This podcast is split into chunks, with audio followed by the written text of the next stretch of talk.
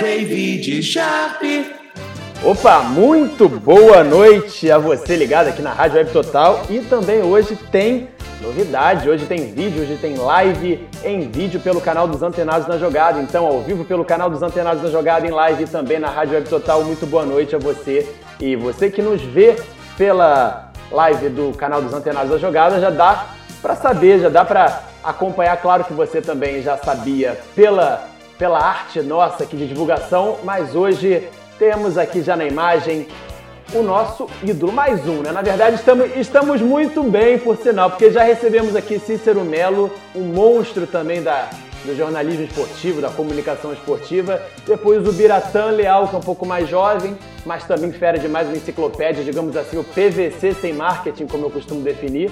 E hoje ele Edson Mauro. Ô, ô, ô, PC, o PC tá com a gente aí fazendo operação. PC, com todo respeito aí à Rádio Globo, que atualmente mudou aí o formato dela, que eu não gosto, muita gente não gosta, mas coloca a vinhetinha do Edson Mauro aí, aquela vinhetinha raiz tradicional que não tem mais, olha lá.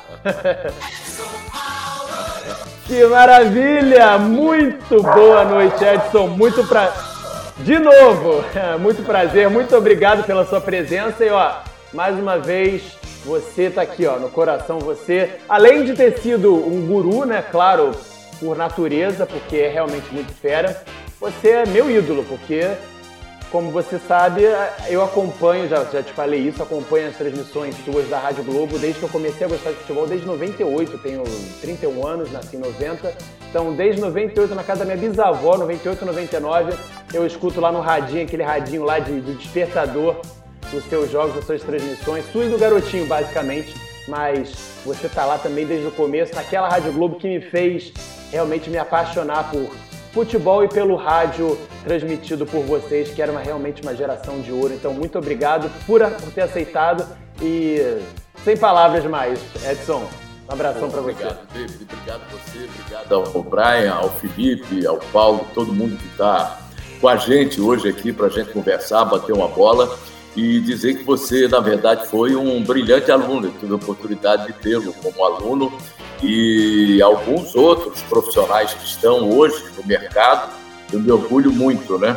Inclusive, recentemente, a gente teve a oportunidade de ver uma outra aluna, uma aluna nossa, a Renata Exatamente. Silveira, né?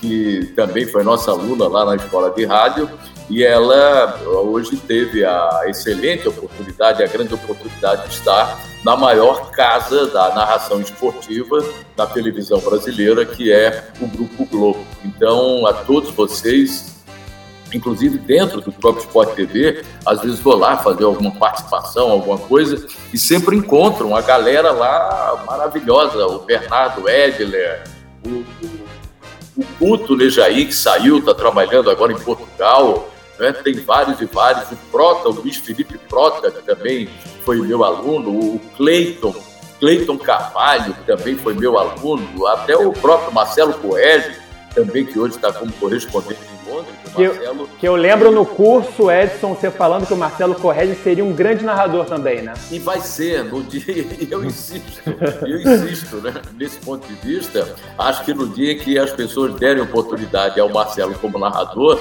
primeiro que ele tem uma bela voz, tem um grande conhecimento e é uma pessoa que treina muito, ele se prepara muito para qualquer tipo de evento. Você vê que qualquer tipo de reportagem que o Marcelo faça, né, como correspondente internacional, ou até mesmo aqui no Rio, quando ele, ele estava como repórter da, da, da própria Rede Globo, o Marcelo ele tem um conteúdo diferente, ele se prepara muito e isso é vital, isso é importante para qualquer narrador, para qualquer repórter, para qualquer comentarista, acima de tudo, o mais importante que é a preparação para que você possa despejar o conteúdo que você tem.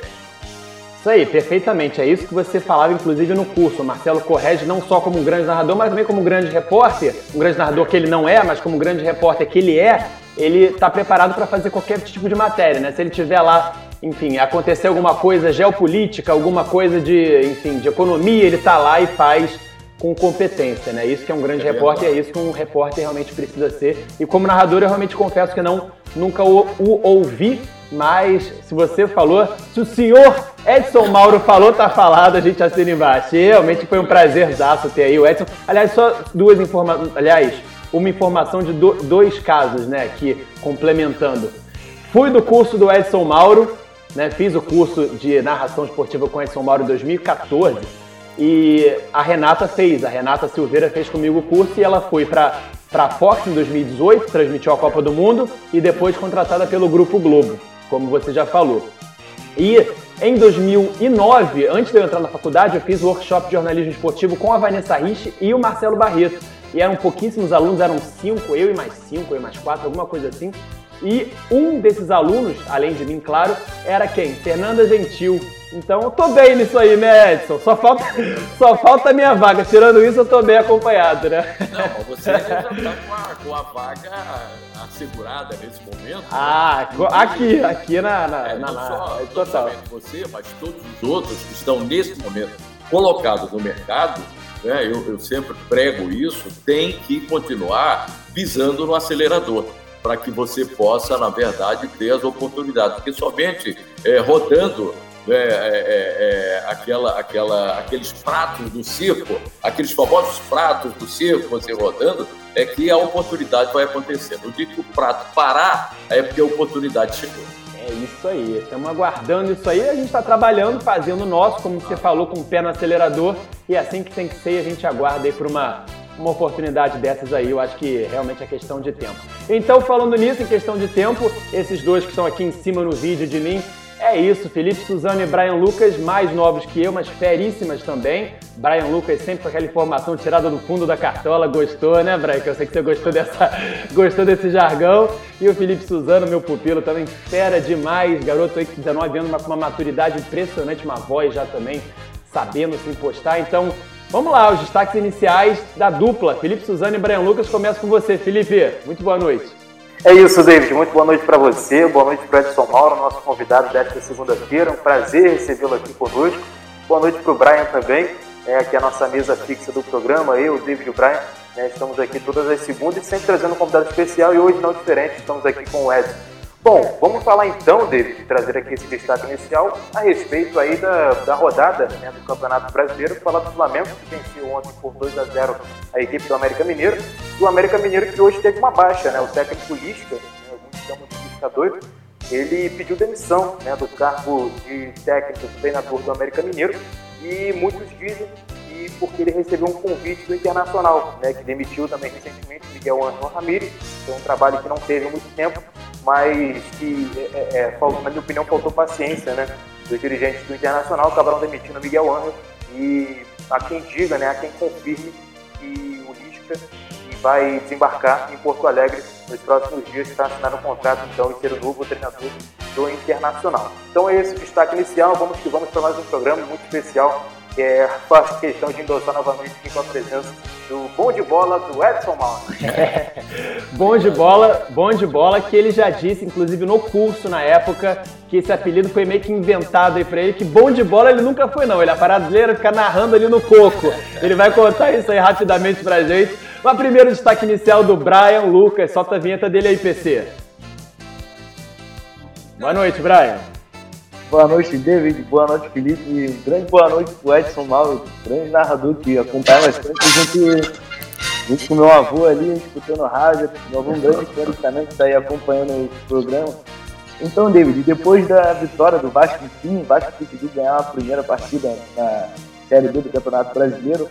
Logo no fim da partida teve uma confusão generalizada do Marcelo Cabo, com o time dele, com o dirigente do Brasil de Pelotas, o clima ficou feio depois dessa confusão toda, ali o jogador do Brasil de Pelotas foi falar o que aconteceu. E ele falou que o Marcelo Cabo, depois da virada do Vasco, foi tirar uma onda com a, com a galera ali do Brasil de Pelotas. E com isso, ele não vai ficar à disposição do jogo agora contra o Vasco, contra o Havaí, que é quarta-feira. No lugar dele vai o Fábio Cortez. Tem o Marcelo Cabo que ganhou aí um respiro depois dessa primeira vitória. Mas no próximo jogo ele não vai estar à disposição ali, não vai estar no banco de reserva, David. Pois é, o Vasco que ganhou, como você falou, e o Botafogo ganhou mais uma, né? O Botafogo que todo mundo dava como galinha morta, foi lá, atropelou e tá bem pra caramba o Botafogo, hein? Para os que duvidavam, o Botafogo sempre a Fênix, né? Renascendo das cinzas. Muito bem, vamos aproveitar aqui a ilustre presença do Edson Mauro para a gente debater com ele mais o futebol raiz, que a gente puxa aqui nos antenados da jogada, trazendo né, o futebol atual com aquela imagem, aquela, aquela roupagem do futebol do passado, e nada melhor do que o Edson Mauro. Edson, Edson está com quantos anos? Desculpa a pergunta, sem delicadeza. 70, estou com 70, 70 anos. 50, 71. E começou a, a, trabalhar no futebol da Rádio Globo, se não me engano, em 71, não foi isso?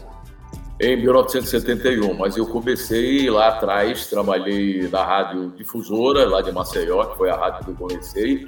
Aí depois trabalhei na Rádio Gazeta de Alagoas até os 21 anos, que foi quando eu vim para a Rádio Globo, contratado pelo Valdir Amaral, daquela equipe maravilhosa daquela época, 1971.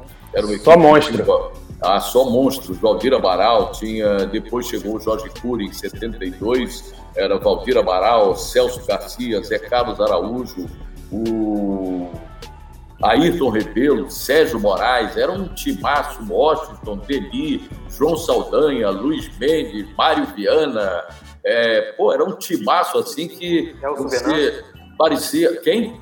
O Elcio também, né? Não, o Elcio chegou depois. O Elcio não foi, não foi desse, desse time original, né? O Elcio chegou já depois com, com o Zé Carlos Araújo. Mas o, era, era um timaço que a Rádio Globo tinha, que eu cheguei garoto, com 21 anos, e era como se você, de repente, tivesse sido contratado para jogar no Barcelona, o Barcelona do, do Guardiola, né? porque era um timaço assim maravilhoso. Eu cheguei na época, em 1971, na posição de oitavo locutor. A Rádio Globo tinha Caraca. sete narradores espetaculares e eu cheguei para a oitava posição. E aí tive a oportunidade de ir galgando e tudo mais, mostrando algumas coisas que eu podia fazer e agregar ao, ao que a Rádio Globo já tinha. A Rádio Globo já tinha, naquela época, uma audiência fantástica, mais ou menos 85% a 90% da audiência.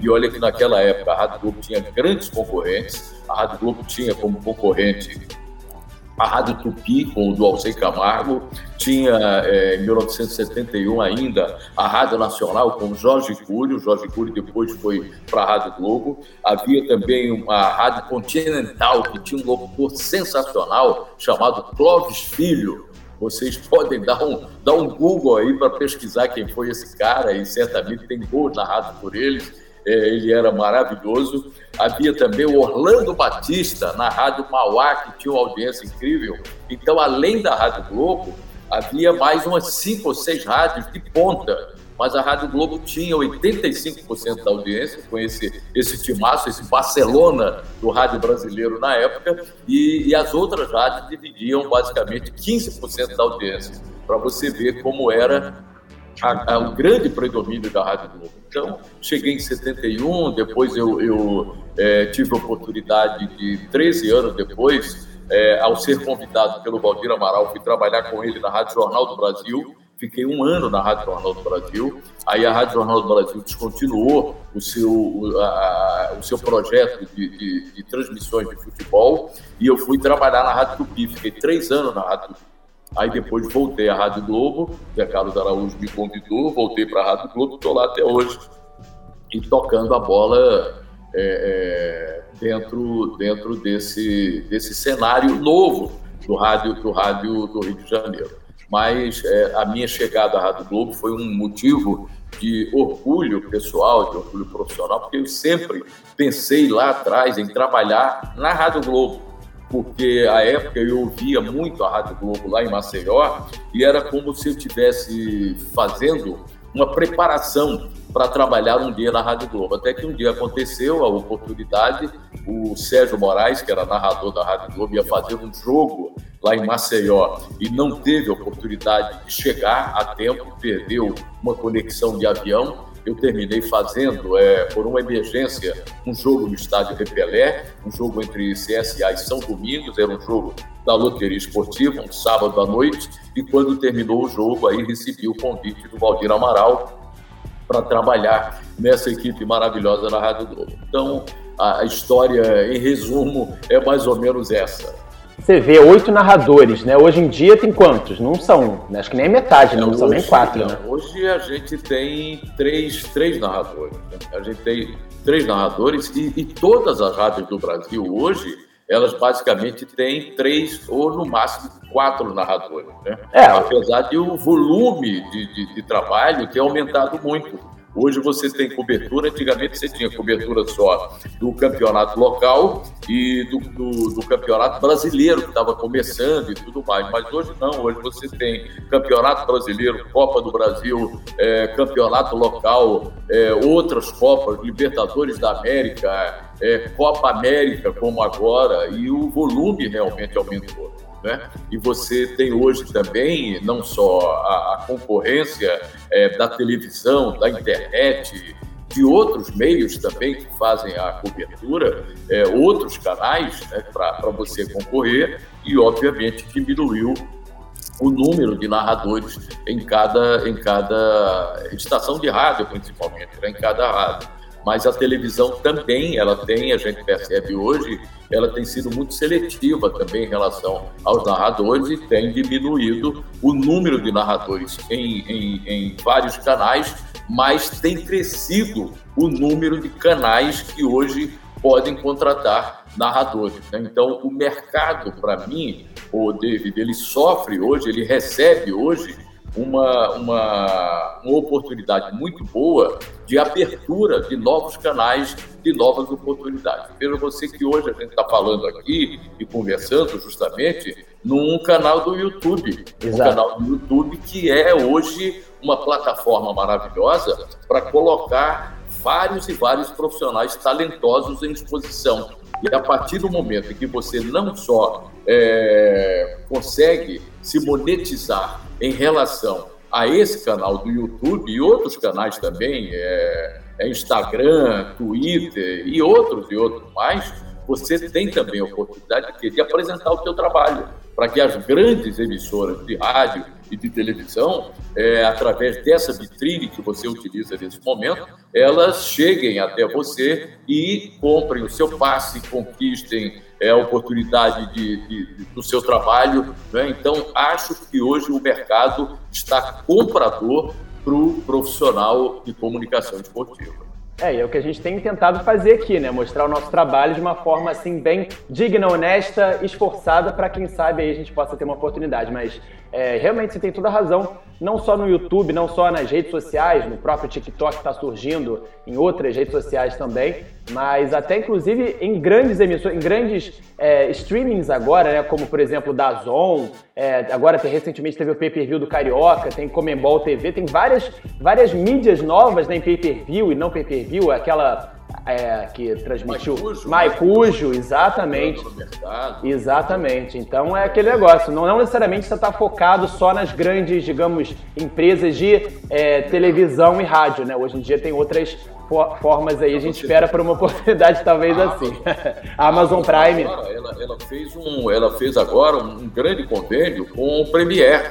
Então o Premiere também hoje já está sendo disponibilizado da Amazon através do streaming. Da Amazon tem alcance mundial, alcance mundial. Então essas fusões que vem acontecendo hoje na mídia, né, elas são espetaculares. Por exemplo, no mercado de rádio, é, há alguns anos, aquela famosa cadena, cadena C da Espanha, que é a maior rádio da Espanha, ela tem a marca e tem a cadena C. São duas, duas é, é, cadeias de rádio que fazem coberturas é, de Copa do Mundo, dos campeonatos todos da Europa, do, do campeonato é, espanhol, ela, ela agora, a cadena C, ela teve a chance de, de comprar a Rádio Caracol da Colômbia que é uma das maiores cadeias de rádio da América do Sul. E comprou também recentemente uma outra cadeia de rádio na Argentina. Então, o mercado de rádio também está em expansão.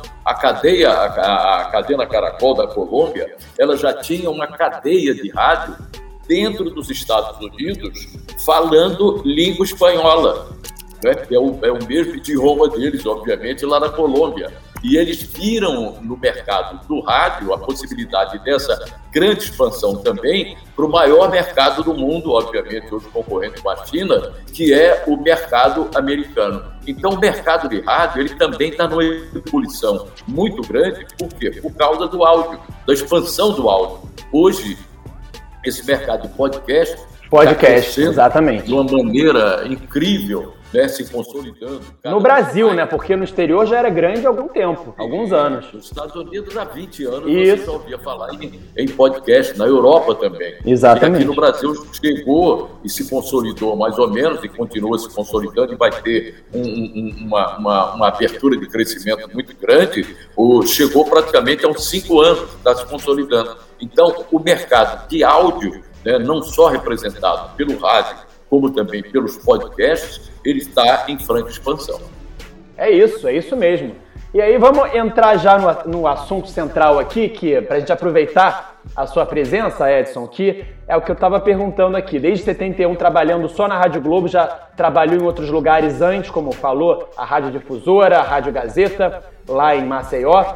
Então, você tem aí experiência de sobra para abordar os temas que a gente vai perguntar aqui que assim é total assim é, condizente com o que você pode dizer e pode nos explicar, que é o seguinte, Edson.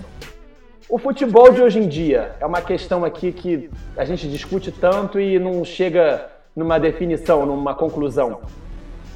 O futebol de hoje em dia piorou tanto tecnicamente, Edson? Você trabalhando desde 71 na Rádio Globo, acompanhando bem o futebol carioca, acompanhou bem o futebol que chama de raiz, né? O futebol raiz se acompanhou de sobra, trabalhando como é que você vê o futebol de hoje em dia em relação ao que já foi? Principalmente as décadas de 70, 80 e 90.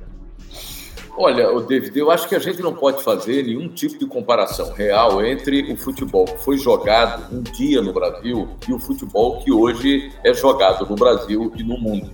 Acho que são dois produtos diferentes. Primeiro que o futebol é, na década de 70, 60, 50 e tudo mais, ele era tratado de uma outra maneira. Havia um outro tipo de tratamento. Havia o futebol amador, praticamente, os caras que eram profissionais, eles não recebiam condignamente em relação àquilo que eles podiam oferecer. O tratamento que se dava dentro do conceito de profissionalismo era uma coisa totalmente é, diferente do que hoje é praticado. Então, acho que não existe esse tipo de, de comparação, pelo menos é, conceitual, em relação ao futebol de antigamente, vamos chamar assim. Eu odeio esse termo antigamente, mas a gente tem que aplicar isso, porque tem que, pelo menos, é, conceituar, situar e tudo mais. Mas eu vejo que o futebol hoje ele mudou por quê? Porque ele se profissionalizou a cada, a cada tempo que passa do futebol, ele vai crescendo e a tendência do futebol, essa tendência de profissionalização, eu não posso prever, eu não tenho aí é, é, é, é, bola de cristal, mas a tendência é que o futebol, ele cada vez mais, ele seja um entretenimento. O futebol antigamente, ele não era entretenimento como hoje ele é conceituado. Né? Havia o entretenimento que, do jogador espetacular, do golaço que o Pelé fazia, do, das jogadas maravilhosas do Garrincha, que a galera se divertia muito. Aí sim, era um tipo de entretenimento. A partir do momento em que o futebol passou a ser uma ferramenta de utilização da mídia visual, ele mudou muito e vai continuar mudando. Essa, essa tentativa agora da, da, da, própria UEFA de fazer aquele campeonato que terminou sendo abortado, né, os clubes. A é, Superliga, Superliga Europeia. Superliga, a Superliga da UEFA. Então, é, isso tudo é uma tendência que já nasce, ela, ela foi de repente guardada na prateleira, mas ela vai voltar um dia com esse mesmo conceito, por quê? Porque são os caras que estão afim de transformar o futebol definitivamente num, numa grande ferramenta de entretenimento, tirando proveito dos jogadores e também das oportunidades que o futebol tem comercialmente. Então eu, eu não vejo hoje como comparar o futebol de antigamente com o futebol de hoje. O futebol de hoje ele é muito mais rápido, do que o futebol de antigamente, onde o jogador pegava a bola, dava aquela penteada bonita, o Gerson dava uma olhada, o Didi, o Rivelino, aí dava mais um drible, estava procurando o jogador pela ponta direita ou pela ponta esquerda.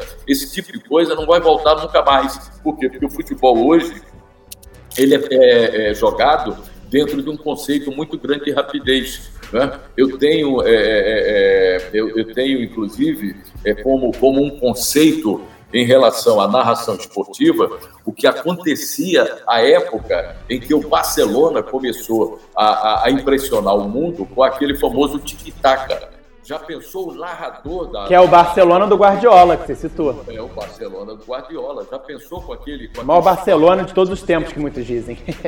é, aquele, aqueles toques sucessivos que o, que o, o time do Guardiola dava. Né? Já pensou o narrador daquela época?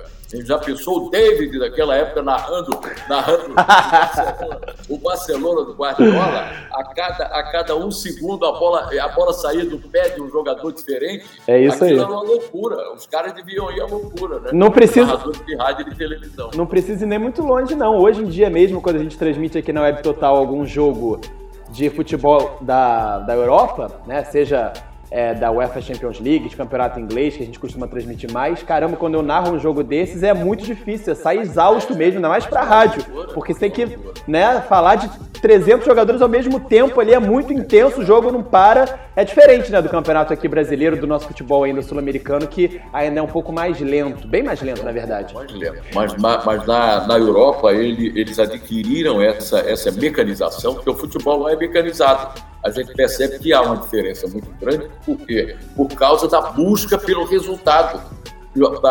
Permanentemente pelo resultado, de qualquer maneira. Aqui, obviamente, há a busca pelo resultado, mas ainda há um pouco de toque de bola, você vê algumas jogadas individuais, o drible, né? Na Europa, o drible não existe mais.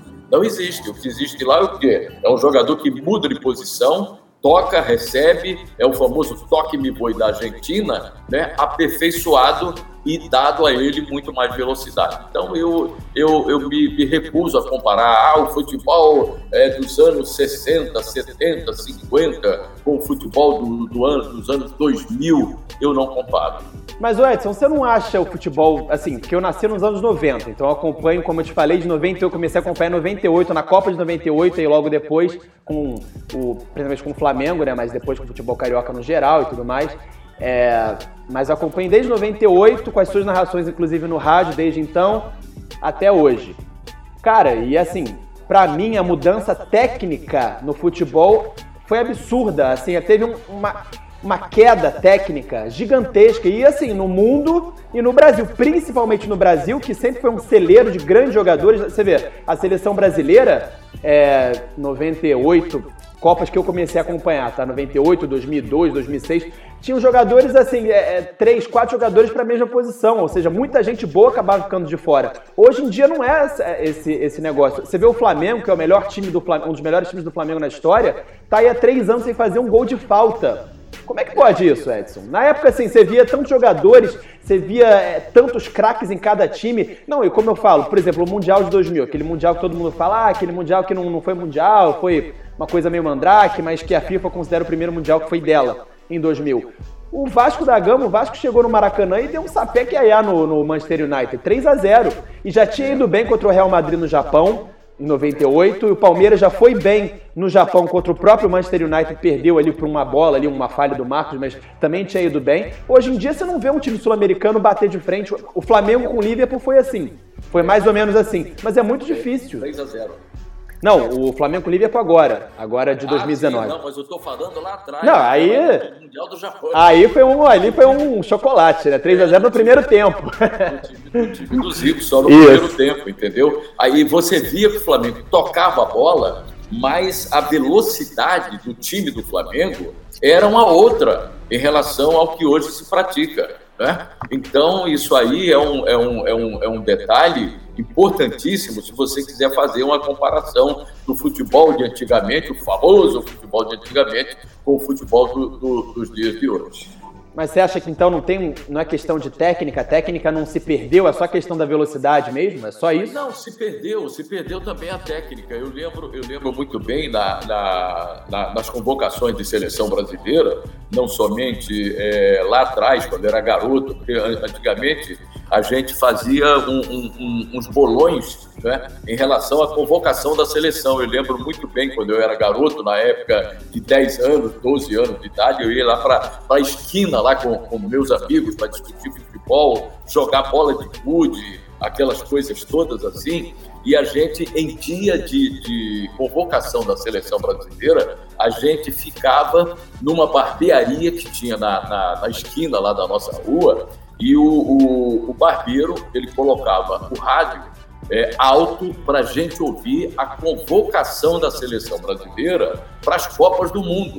Por quê? Porque virava uma grande aposta, porque para cada posição a gente tinha cinco ou seis grandes jogadores. Goleiro, aí você fala, pô, vai ser o Gilmar, o Castilho, o Barbosa, ou não sei o quê, papapá, tinha um monte de nome que, que, que, que, você ficava em dúvida. Aí a gente apostava, não tinha nem grana para apostar, mas apostava o que dava para apostar, entendeu? E, e, a gente ficava na maior expectativa. Lateral direito, quem é o lateral direito?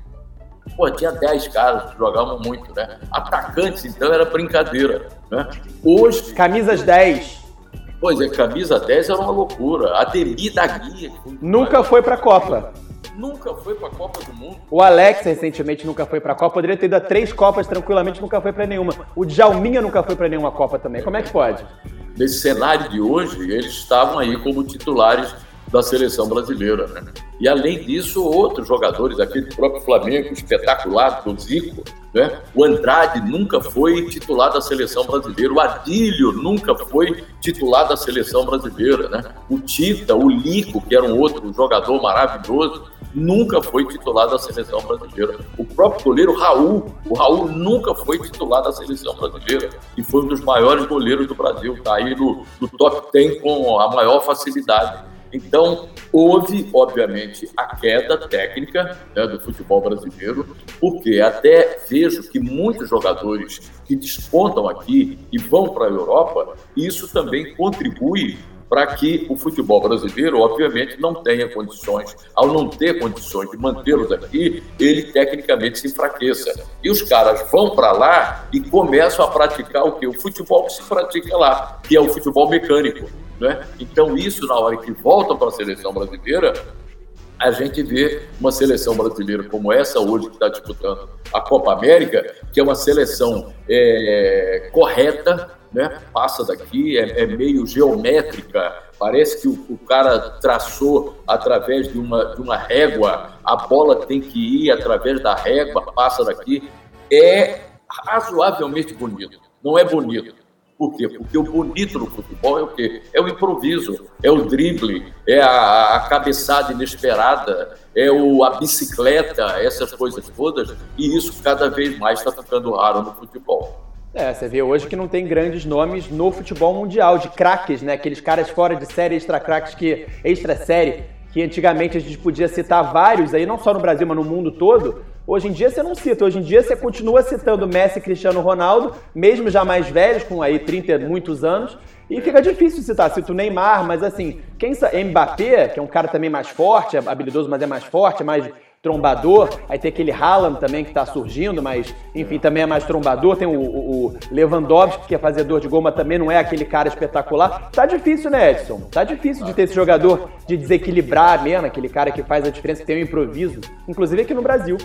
Está complicado. Você vê que o, o, próprio Neymar, a gente, quando faz assim uma conceituação em relação ao melhor jogador do mundo, é, você não crava que o Neymar é o melhor jogador do mundo.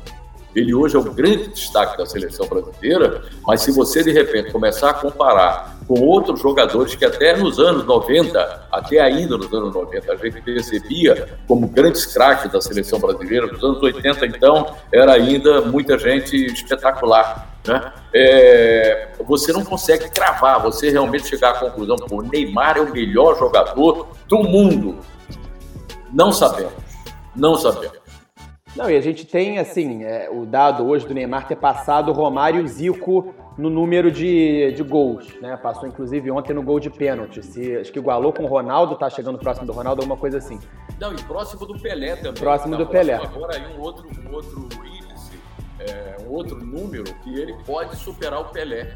Mas você vê a média de gols, por exemplo, o Romário tem oito, acho que são oito gols, né, pela, pela, pela, pela seleção em eliminatória. Acho que não sei se. Como é que era mesmo, Felipe? Era gols em eliminatória ou gols pela seleção? Era alguma coisa, acho que era gols em eliminatória que ele igualou o Romário, não foi isso? O Romário e o. E o, e o, e o, o Romário e o Zico, né? Acho que foram gols por eliminatórias apenas.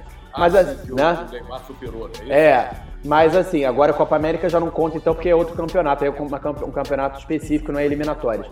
Mas é, você vê a média de gols do Romário que fez, é, é mais, tem, fez mais gols do que jogos. O Neymar teve que igualar, conseguiu igualar com 10 jogos a mais, assim. E o Romário foi muito pouco utilizado na seleção. Muita gente diz que o próprio Parreira e o depois do Zagallo, muito mais o Zagallo, e o Filipão em 2002, inclusive, mas aí o Romário um pouco mais velho, mas também ainda jogando muita bola, é, sabotaram o Romário, né? O próprio Zagallo, por isso que o Romário naquele café do gol colocou lá o, o Zagallo na porta do banheiro, aquela coisa toda, porque tinha essa rixa realmente. O Romário ia para decidir, ele só ia para decidir, como aconteceu com o Uruguai na, no Maracanã nas eliminatórias de 93, que ele fez os dois gols desse, e decidiu os jogos, depois 97, na, naquele ano sensacional, que foi para mim a melhor dupla de ataque da seleção brasileira, sem considerar Garrincha e Pelé, que não foram uma dupla de ataque mesmo, mas Romário e Ronaldo, para mim, fizeram a maior dupla de ataque da história da seleção brasileira. E jogaram apenas juntos os dois, aquele, os dois aquele ano, 97, basicamente. E destruíram, tanto na Copa das Confederações, quanto na Copa América, quanto nos amistosos. Destruíram,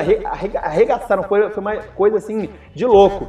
E o Romário continuava não tendo muitas oportunidades, só ia para decidir. Né? Impressionante, né, Edson? Quando é que o Romário ficaria de fora de uma convocação como hoje, por exemplo? Nunca, nunca, nunca mais. Ele, ele foi, na época dele de Barcelona, inclusive reconhecido pelo, pelo, pelo, pelos próprios companheiros como o rei da área. Ele é chamado do rei, o rei da pequena área, né? porque ele, ele jogando na sobra, ele era um jogador excepcional. Ele tinha um, um senso de colocação que hoje a gente vê em poucos jogadores. Pois é, e aí hoje em dia a gente não vê mais isso, mas eu queria entender, que a gente não consegue entender por que, que o nível caiu tanto. E aí, assim, eu entrevistei na época, em 2019, um torcedor até mais, mais velho, mais experiente também do Flamengo, lá na, na Arena do Grêmio, naquele jogo que o Flamengo arregaçou o Grêmio, foi muito bem para cima do Grêmio, só que empatou em 1 a 1 Teve gols, vários gols anulados pelo VAR ali e tudo mais. E aí aquele torcedor disse: Ah, esse Flamengo de 2019 eu vejo como até melhor do que o Flamengo lá do Zico de 80, 81 e tal. Tem como comparar, porque assim, é, é tá bom que esse Flamengo de 2019 foi muito bom para a época. Mas aquele Flamengo do Zico era muito bom. Todos os jogadores eram muito bons, né, o, Edson?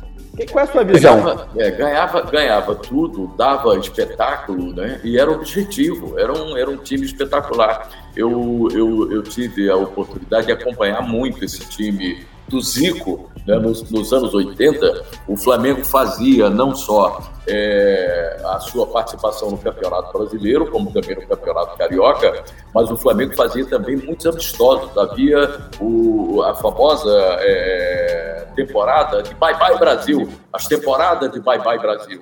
Né, onde o, o, os empresários, principalmente do Nordeste, contratavam os times do Rio e principalmente o Flamengo para num, num período curto, de um mês mais ou menos, eles faziam uns é, entre 12 e 15 jogos. Era uma loucura dentro de um mês, um mês que havia uma é, entre o campeonato carioca, o campeonato estadual e o campeonato brasileiro, havia uma, uma diferença de um mês e os times, obviamente, precisavam ganhar dinheiro, eles iam jogar as excursões que eram chamadas de Bye Bye Brasil.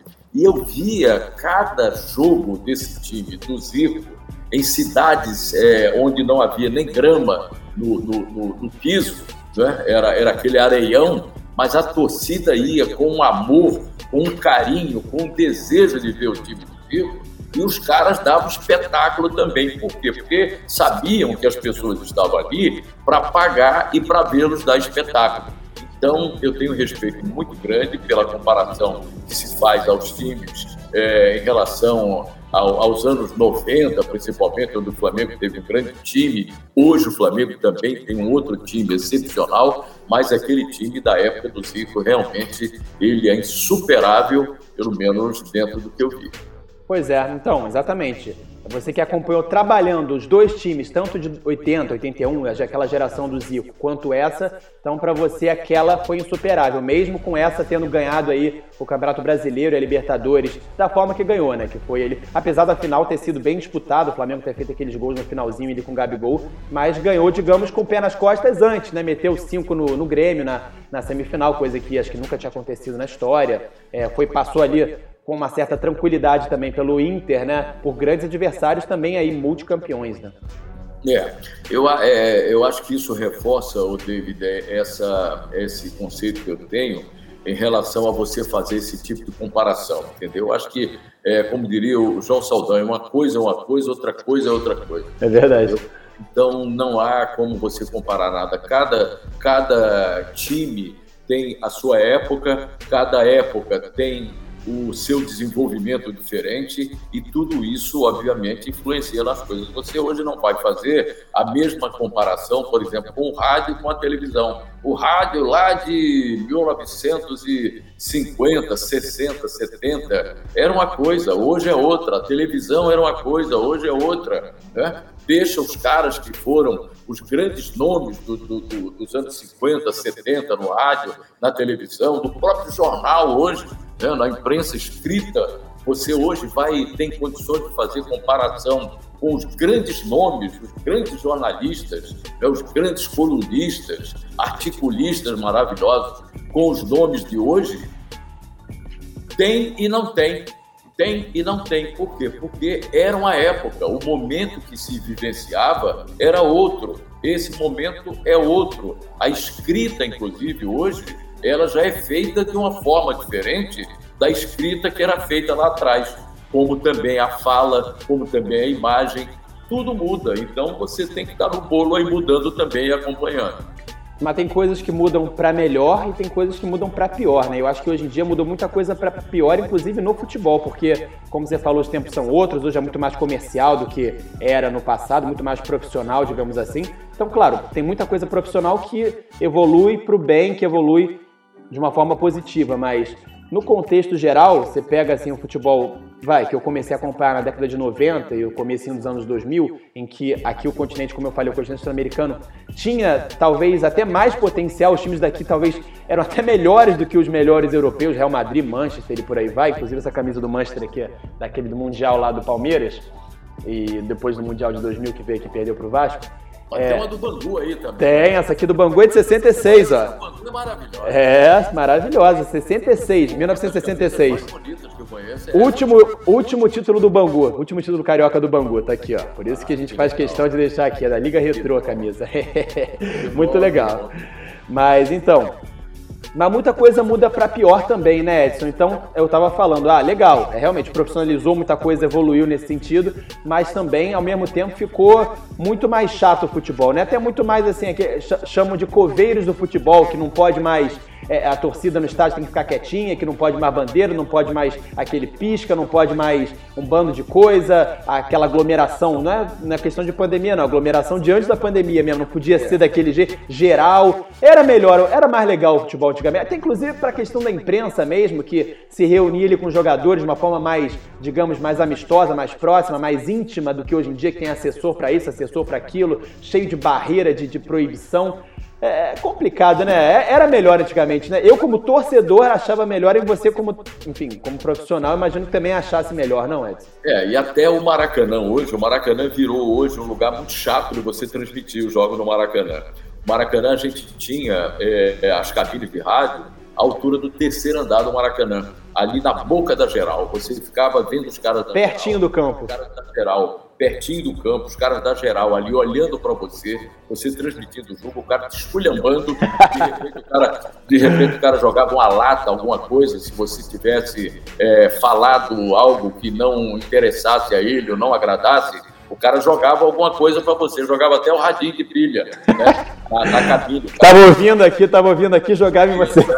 É verdade. E hoje o, o, Maracanã, com essa reforma do Maracanã, a cabine de rádio foi lá para o sexto ou quinto andar. Não sei onde tá, é, que andar é aquele. Foi pro último andar, pro último pavimento. Era o sexto, virou quinto. É um negócio horroroso. É, é um negócio horroroso você. Longe para chuchu. Não me dá mais hoje a menor alegria, né, o menor tesão de transmitir um jogo no Maracanã. Por quê? Porque está muito distante e, e você precisa, obviamente, estar tá passando para o, o, o, teu ouvinte, o cara que está acompanhando você, é, o que na verdade está acontecendo, o detalhamento, porque a grande graça de você narrar um jogo pelo rádio e pela televisão é o que? É você fazer o envolvimento, você contar a história do jogo através do quê? Do detalhamento. Você dá detalhes. E hoje, no caso da transmissão do rádio, você até pela, pela, pela, pela grande distância em que as cabines do Maracanã foram colocadas hoje, você não tem, inclusive, nem confiança para poder fazer esse detalhamento todo e contar a história e fazendo a narrativa e tudo mais. Né? Por quê? Por, causa da distância em que as cabines de rádio e televisão foram colocadas no novo Maracanã. Então muda, obviamente, mudou tudo, mas isso tudo é em função de quê? Da tecnologia. O que muda, na verdade, é a tecnologia. E as coisas todas, elas vão se adaptando aos novos tempos da tecnologia. Agora, o, David, eu estou preocupado com o Brian e com o Felipe, que não estão falando. Eles não estão falando, eles estão aí de missa de cor presidente. Vamos botar eles para participar do assunto também, que eu estou achando isso aí. Acho, acho, até que o microfone deles está mudo aí, hein? Porque os dois. Deu ruim no microfone aí, Brian, hein, Felipe? Deu nada, tô aqui escutando, tô prestando atenção aí no assunto. No mestre, é, escutando o mestre, isso aí. É, e a questão aí que você falou, David, da futebol tá mais chato eu acho que tem muito a ver com o Edson falou da velocidade do jogo. Hoje em dia, é, o, o, jogador, quando ele domina a bola, ele solta a bola com mais é, rapidez e dentro do esquema que foi montado antes da partida pelo próprio treinador, a intensidade é muito maior. E a questão de a gente não ver pouco jogadores é, que antes brilhavam com a habilidade, hoje a gente vê surgindo alguns. Vinícius Júnior, último que foi para a Europa aí. Teve o Rodrigo, que também tem essa característica o Kaique hoje aparece bem com essa característica também do Fluminense. Mas eu acho que isso tem a ver com a idade que o jogador sai do Brasil hoje em dia. Ele sai daqui muito jovem, vai para a Europa e, como o Edson falou também, ele começa a jogar o futebol que é praticado de lá. Yeah. O, teve, teve, um caso também que. De, esse, entre outros, o Anderson, do, na época que ele surgiu no Grêmio, ele era um atacante de muita velocidade, vibrador. Quando ele foi jogar na Europa, ele se tornou titular no Manchester United jogando de volante. Então lá eles procuram a característica do jogador, às vezes ele tem muita habilidade, mas a habilidade dele não é a favor do esquema tático que o treinador montou ali. Não, então, você vai ver agora, o, você falou aí do, do Kaique, né, que, que já está contratado pelo, pelo City na Inglaterra, ele vai ter a característica dele totalmente alterada. Ele vai Exatamente. ter que se adaptar, ele vai ter que se adaptar justamente ao que o Guardiola vai querer dele entendeu? Então ele vai ter que entrar naquele esqueminha de toca daqui, toca dali, recebe uma rara oportunidade, ele vai dar um drible. De vez eu estava lendo uma, uma, uma, entrevista do, do, do Klopp, né, o técnico do Liverpool, e ele falou justamente isso. Ele falou, cara, o drible hoje é um luxo do futebol, mas eu não posso pedir ao meu jogador que ele drible, porque se ele driblar, ele vai perder a consistência do treinamento que ele já fez durante toda a semana, não para driblar, mas para passar a bola para quem aparecer em melhor condição. Então, mudou também isso. Então, o drible hoje é um artigo raro no futebol. É até esse ponto que eu, que eu ia abordar, Edson. É, falando a respeito desses jogadores que saem muito jovens daqui do Brasil, que o Brian bem citou, né? O caso do Neymar, se eu não me engano, acho que ele, dos que saíram, que estouraram na Europa, ele foi o que saiu mais velho, né? Mais, mais, com uma idade um pouquinho mais avançada, saiu com 23 anos. O Vinícius Júnior saiu mais novo, né? até o Kennedy também do Fluminense. Felipe Coutinho. Futebol carioca, isso, o Coutinho bem lembrado. Outros nem, nem chegaram a jogar aqui profissionalmente. Exatamente, e é, e é o que a gente observa, né? Porque, e dando exemplo também de jogadores que nem jogaram aqui no Brasil, o caso do, do, do Felipe Luiz também, do Firmino, saíram daqui, pouco apareceram no, no cenário do futebol brasileiro, no futebol nacional, né? Então, falando disso, quando ele chega na Europa, ele perde totalmente a, a, a característica dele. A gente não vê hoje o Vinícius Júnior driblando como ele driblava no Flamengo. Não vê o Paquetá driblando ah, no Lyon ou no Milan, quando ele estava lá, igual ele fazendo no Flamengo. Eles perdem totalmente a característica dele. Então, claro. acho que isso acaba atrapalhando muito. E é por isso que a gente acaba perdendo isso que o David falou no início do programa, né? A questão do, do futebol arte, o futebol ousadia, né? Isso acaba, infelizmente, a gente perde, né? Isso que é, que é o problema quando o jogador sai muito jovem para a Europa, porque ele acaba se formando lá, né? O Kaique vai fazer, vai completar 18 em janeiro e já vai para a Inglaterra, então ele vai acabar sendo formado no futebol europeu, vai se tornar um jogador mecanizado realmente, como você bem falou, Edson. É isso aí. O, a gente fazia muito, é, nos anos 70, 80, aquelas excursões dos torneios de verão na Europa. Havia uma, uma diferença entre a primeira, o encerramento da temporada, como hoje a temporada europeia termina em maio, aí ela é, aí os caras têm o, o mês de junho é, de férias, aí voltam em julho, começam os treinamentos, e em agosto eles começam a fazer aquela preparação mais intensiva, aí vão fazer torneios hoje, os jogos amistosos no Japão, em outras cidades da Europa, eles fazem aqueles, aqueles torneios. Mas esse, esse, essa preparação antigamente, ela era feita com clubes do Brasil. O Flamengo, o Fluminense, o Vasco, o Botafogo, América, Bangu, Madureira, cada um dentro do seu custo, do seu preço, eles eram contratados justamente para fazerem é, parte da preparação desses clubes da Europa, dos grandes clubes da Europa, em relação à temporada profissional que ia começar em agosto e setembro. E havia os torneios de verão, famosos torneios de verão da, da Europa. E eu tive a oportunidade de fazer uma série de torneios de verão. A gente fazia jogos em Portugal, Espanha, França, Holanda, é, e até a Iugoslávia, antiga Iugoslávia, também contratava muito os times brasileiros para fazer essa preparação. E isso aí, em várias oportunidades, eu tive a chance de, de, de, confirmar. Alguns jornalistas, quando viam espetaculares atuações de jogadores brasileiros, eles chegavam e falavam: Cara, vocês no Brasil, vocês não jogam futebol, vocês jogam outra coisa. Outra coisa, é, é um outro negócio que vocês fazem. Não é o futebol que a gente joga aqui.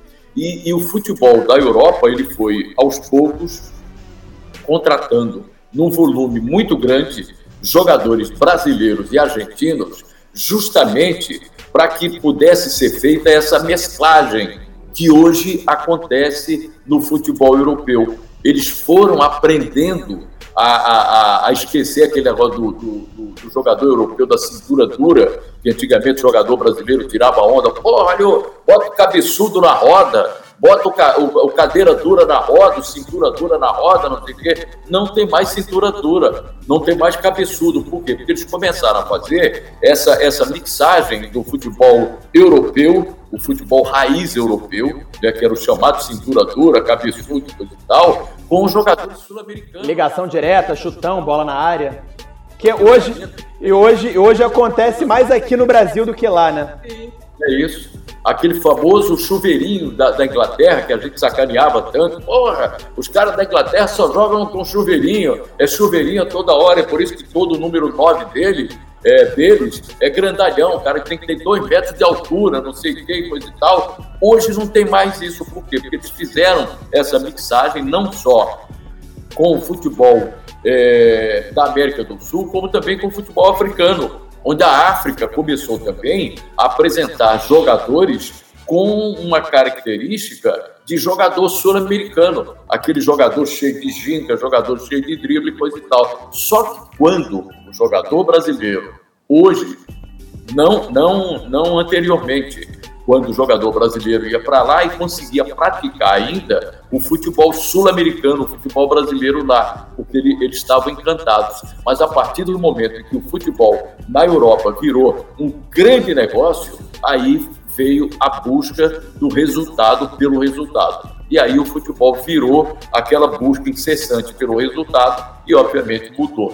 Tanto que você vê jogadores africanos maravilhosos que nas suas seleções eles conseguem ainda demonstrar alguma coisa. Futebol brasileiro, em algumas oportunidades a gente tem, se bem que hoje as nossas seleções são 99% formadas por jogadores que atuam na Europa, mas a gente ainda vê qualquer coisa aqui de, de futebol raiz, de futebol brasileiro natural. Né? Mas na Europa você já não consegue ver isso. Está todo mundo mecanizado. O Edson, falando nessa questão de seleção, eu queria abordar um tema contigo, né, uma, uma, fazer uma pergunta, na, essa questão das seleções. Né? Hoje a gente vê que aqui na, na América do Sul, as duas principais forças, né, já há muito tempo, são o Brasil e a Argentina, né? São duas das seleções que a gente vê assim, nas eliminatórias e a gente fala, ah, não, esses aí estão confirmados para a próxima Copa. As outras seleções, Colômbia, Paraguai, Peru, enfim, sempre ficam ali no pacote para ver quem vai ficar entre as cinco classificadas. E na Europa é diferente, né? Na Europa é bem diferente. Lá são muitas seleções forte, né? Novamente o, o franco favorito para essa próxima edição da Copa do Mundo é a França, né? Mais uma seleção europeia. Então eu queria ver como é que, como é que você avalia essa questão do, do das seleções europeias, do futebol europeu, né? essa disparidade do futebol europeu do futebol europeu para o futebol sul-americano, que infelizmente veio se deteriorando, né? Porque não foi sempre assim. Né? Então hoje em dia a, Europa tem essa vantagem, tem, tem essa, esse nível técnico bem acima. E acho que tem até a ver com o que o Edson falou em relação ao fato de da Europa ter aberto as fronteiras de fato para os brasileiros, para os sul-americanos, né? Hoje em dia é, o clube europeu pode usar quantos estrangeiros quiser. Até a Inter de Milão em 2010 foi campeã né? A última vez, agora, inclusive com o Júlio César de goleiro, só tinha estrangeiro, não tinha um italiano no time. E isso é uma coisa normal, é. né? Isso é uma coisa normal. Sem contar os brasileiros que se, que tem a, que se naturalizam nos países europeus, né? Tem o caso do Jorginho, do Thiago Alcântara. Isso. São França... talentos enormes que poderiam com certeza render na a seleção França, brasileira. A França foi campeã do mundo com diversos jogadores vindo da África, se naturalizando é. franceses. A maioria do elenco era assim, é. Desde 98, né? Desde 98. Mas aí pelo menos foi naturalização. Tô falando dos jogadores brasileiros que nem têm passaporte europeu a princípio, daqui da, do continente sul-americano, que vão para lá e podem jogar, pode fazer um time inteiro de brasileiros. Antigamente, até não muito tempo atrás, só podiam três jogadores estrangeiros, né? Claro. Se você fizer uma seleção brasileira que joga na Europa, até para competir, defendendo algum tipo de país lá, pô, vai ser, vai ser, um, vai ser um time ótimo, né? Mas sem as características do futebol brasileiro. Por quê? Porque o que vai ser aplicado é a característica que hoje prevalece do futebol europeu. Mas, Edson, você não acha que pode ter mudado? Tudo pode ter mudado, inclusive aqui no Brasil, com a Copa de, nove... de 82, quando o Brasil foi eliminado pela Itália naquele jeito, com aquele timaço do Brasil, que eu acho que poderia ser um time melhor se tivessem levado lá o Roberto Dinamite pro lugar do Sérgio Chulapa, o goleiro também, o Valdir Pérez, para mim, não era melhor, a melhor opção. Tinha outras opções até. Era o Raul, aquele, poderia, Raul, poderia ter sido a Copa do Raul, poderia ter sido a Copa, inclusive, ali, o Tita, não sei se o Tita não foi naquela, ou foi na de 86, que ele não quis ir porque queria ser camisa 10 e o Zico era camisa 10, mas não faz muito sentido isso, porque o Zico e o Tita jogavam no mesmo time do Flamengo, não podiam jogar junto da seleção. Inclusive, em 79, a gente colocou um vídeo sobre isso. Primeiro duelo entre Zico e Maradona, pelas seleções Brasil e Argentina, no Maracanã, em 79, na Copa América, o, o Brasil ganhou com gols do Zico e do Tita. Né? Por que, que em 82 o Tita não poderia, ter, não poderia estar lá? O próprio Adílio, como você citou, e outros jogadores também. Para mim, poderia ser um time até mais forte. Mas, independentemente disso, a partir dali, com aquela derrota do Brasil para a Itália, que foi justa, foi merecida, a Itália foi melhor do que o Brasil no contexto ali, foi mais objetiva, mereceu vencer, inclusive teve um gol mal anulado.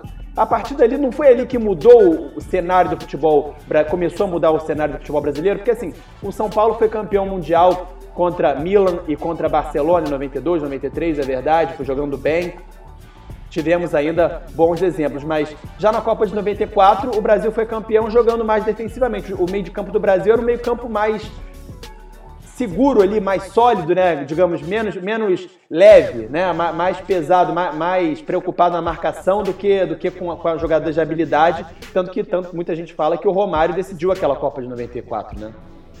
É, eu, eu acho que que aconteceu, o David, foi essa, esse processo de você ir buscar o resultado da maneira que der. Por exemplo, na seleção brasileira que ganhou a Copa do Mundo nos Estados Unidos, a gente já viu, obviamente, um conceito diferente, um conceito mais defensivo, com o Brasil jogando, buscando as oportunidades que aconteciam esporadicamente lá na frente. Para quê? Para o Romário e o Bebeto decidiram o jogo. Era um time muito menos, menos leve, menos solto, né? Muito menos. Né? Era. A gente tinha, a gente tinha no meio-campo o Mazinho, tinha o Dunga, né, jogadores realmente mais pesados. Veja você que, inclusive, o Raí, que era um tremendo de um jogador à época, que ele era titular do São Paulo, campeão do mundo pelo São Paulo e tudo mais.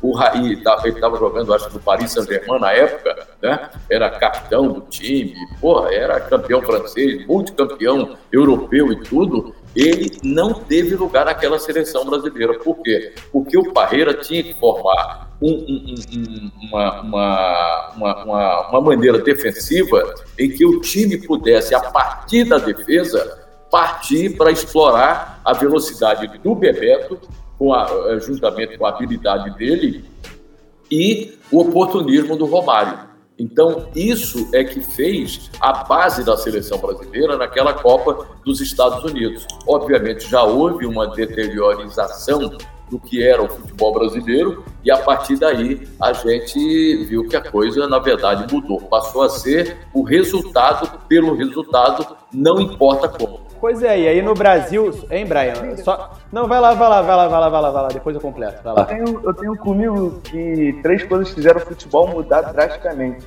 Eu nem acho que foi nessa Copa aí que o Brasil perdeu a característica de individualidade, porque 2002 e até o próprio 98, o Brasil tinha uma seleção estreladíssima ali. 2006, tinha uma seleção de diversos jogadores muito habilidosos, com características do futebol brasileiro. Mas eu tenho comigo de coisas que eu já li, de livros, de outras coisas que eu já li, e três coisas mudaram o futebol drasticamente. Foi a seleção de 70. A seleção de 70, ela, ela tinha uma seleção muito boa tecnicamente, mas no primeiro tempo ela jogava de igual para igual, com todas as seleções grandes também da época. Mas no segundo tempo ela engolia todo mundo. Foi pela questão física. O Brasil fisicamente preparou muito para aquela Copa, muito mais do que aquilo. Treinamento mais pesado. E a outra seleção que foi uma grande tesoura de águas ali foi a Holanda de 74, a sua questão tática. Mudou muita coisa ali, inclusive tem livros falando disso. O próprio Guardiola falou muito guiado dessa seleção. O Jorge Jesus falou que se inspira nessa seleção, né? Uhum. E outra coisa que mudou e já é mais recente, que fez o futebol ser o que é hoje em dia, que na minha opinião mudou, se a gente for analisar daquela época para trás, jogava esse futebol de outro jeito. E daquela época para frente, as coisas mudaram foi o próprio Barcelona do Guardiola. Aquele Barcelona do Guardiola chegou dominando, ele foi campeão do Campeonato Espanhol diversas vezes, foi campeão da Champions e encantou o mundo. Todo mundo só falava daquilo, todo mundo começou a esquecer o futebol que era jogado e todo mundo queria aprender e desvendar como parar aquela seleção do Guardiola e a, e a seleção espanhola do. A seleção do Barcelona, que você quer dizer, seleção entre aspas. Eu, esqueci o nome do treinador, tinha um bigodinho da seleção, foi campeão da. Vicente Del Bosque. Isso, isso, Vicente Del Bosque e foram três coisas que praticamente mudaram ali. O futebol era jogado de um jeito, depois daquela ali, depois da seleção de 70, começaram a se treinar mais o físico dos times, das seleções. Depois da seleção de 74, o tático começou a mais ser valorizado e depois do Guardiola, o toque de bola, a posse de bola começou a ser valorizado. Então, é uma mudança de gerações, de época que se complementa e que virou o futebol de hoje. Um futebol muito tático, muito físico e com muita troca, troca de passe. Então acho que foi esse contexto geral de gerações que foram passando e moldou e fez o futebol ser hoje. Mas o, o, o Brian... Brian e David, repara bem, mas se você, se você ler, por exemplo, um, um dos livros do Guardiola, ele fala que a fonte onde ele bebeu foi o futebol brasileiro dos anos 70, onde ele pesquisou o futebol brasileiro dos anos 70, daquela seleção brasileira que tinha o Gerson, Pelé, Rivelino, Carlos Alberto, essa mesma seleção que você falou aí, que no primeiro tempo ela jogava de igual para igual com os outros, e depois explorava no segundo tempo a preparação física, mas isso é do jogo. Isso é do jogo. Então a seleção brasileira percebeu que as outras seleções, ela época, elas davam tudo no primeiro tempo e ela administrava. Porque hoje. O Gerson fala isso, né? Inclusive quando ia jogar na altitude. Ficava no toque ali primeiro tempo e segundo tempo ia para dentro. Isso era uma estratégia. Essa estratégia, por exemplo, que o Barcelona, na época do Guardiola, usava de tocar a bola excessivamente, isso aí é uma maneira de desnortear o adversário de cansar o cara. O cara corre para lá, perde a bola, corre, perdeu. Daqui a pouco o Barcelona vai avançando dentro daquele, daqueles quadrados e daqueles triângulos que eles treinavam. Eles, tre eles treinavam naqueles triângulos para fazer aquela triangulação. Para envolver o cara que estava com a bola do time adversário. Envolver o cara que estava com a bola e dar rapidez ao toque de bola. Isso era, era uma estratégia do Barcelona. Pô, dane-se o adversário. O adversário que treine também para poder recuperar a bola. Então, tudo é o quê? É a estratégia que você... É a conjunção da, da, estática, da, da estratégia da seleção de 70 assim como da de 74 da Holanda. Claro, da Holanda. A Holanda, a Holanda era mais ou menos o que era o Barcelona. A Holanda com, com, com o Cruyff, com o Neskens, com jogadores sensacionais, uma geração que a Holanda não vai ter nunca mais na vida, né? Até o goleiro também era um goleiraço.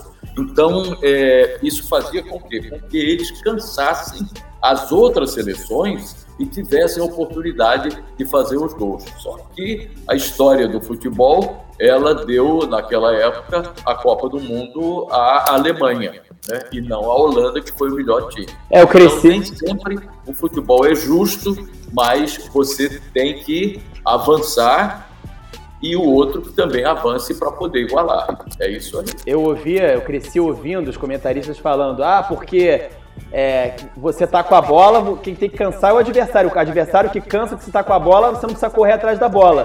Só que no Brasil, depois de um tempo, mais recentemente nessa última década aí, é, década de 2011 até 2020, a gente viu muito que, inclusive até hoje, os times jogando reativamente lá atrás, abaixando as linhas e saindo no contra-ataque. Aí joga todo mundo compactadinho, no erro do adversário, sem a bola, com menos posse de bola e aproveitando para sair rápido no contra-ataque. Ou seja, é o oposto do que falavam, então fica aquela dualidade. Qual que é o certo, qual que não é, né? O time que fica com a bola que não se cansa ou é o que fica marcando lá atrás que não se cansa? E só sobre o que o Brian falou, é, mas quando você fica todo lá atrás também, só tipo marcando posição ali, porque quando você joga, acho que a diferença tá aí, quando você joga é, sem, sem marcar posição, né, marcando, sem marcar por zona, marcando individual, aí você tem que ficar correndo atrás dos caras, aí é maluquice. Agora, quando você joga marcando posição, né, joga por zona, aí é diferente, porque aí você só marca a tua posição ali e ninguém, não deixa ninguém passar, como se fosse uma barreira de handball. Acho que muita gente até se inspira nisso. Já aconteceu isso hoje, no jogo entre Suécia,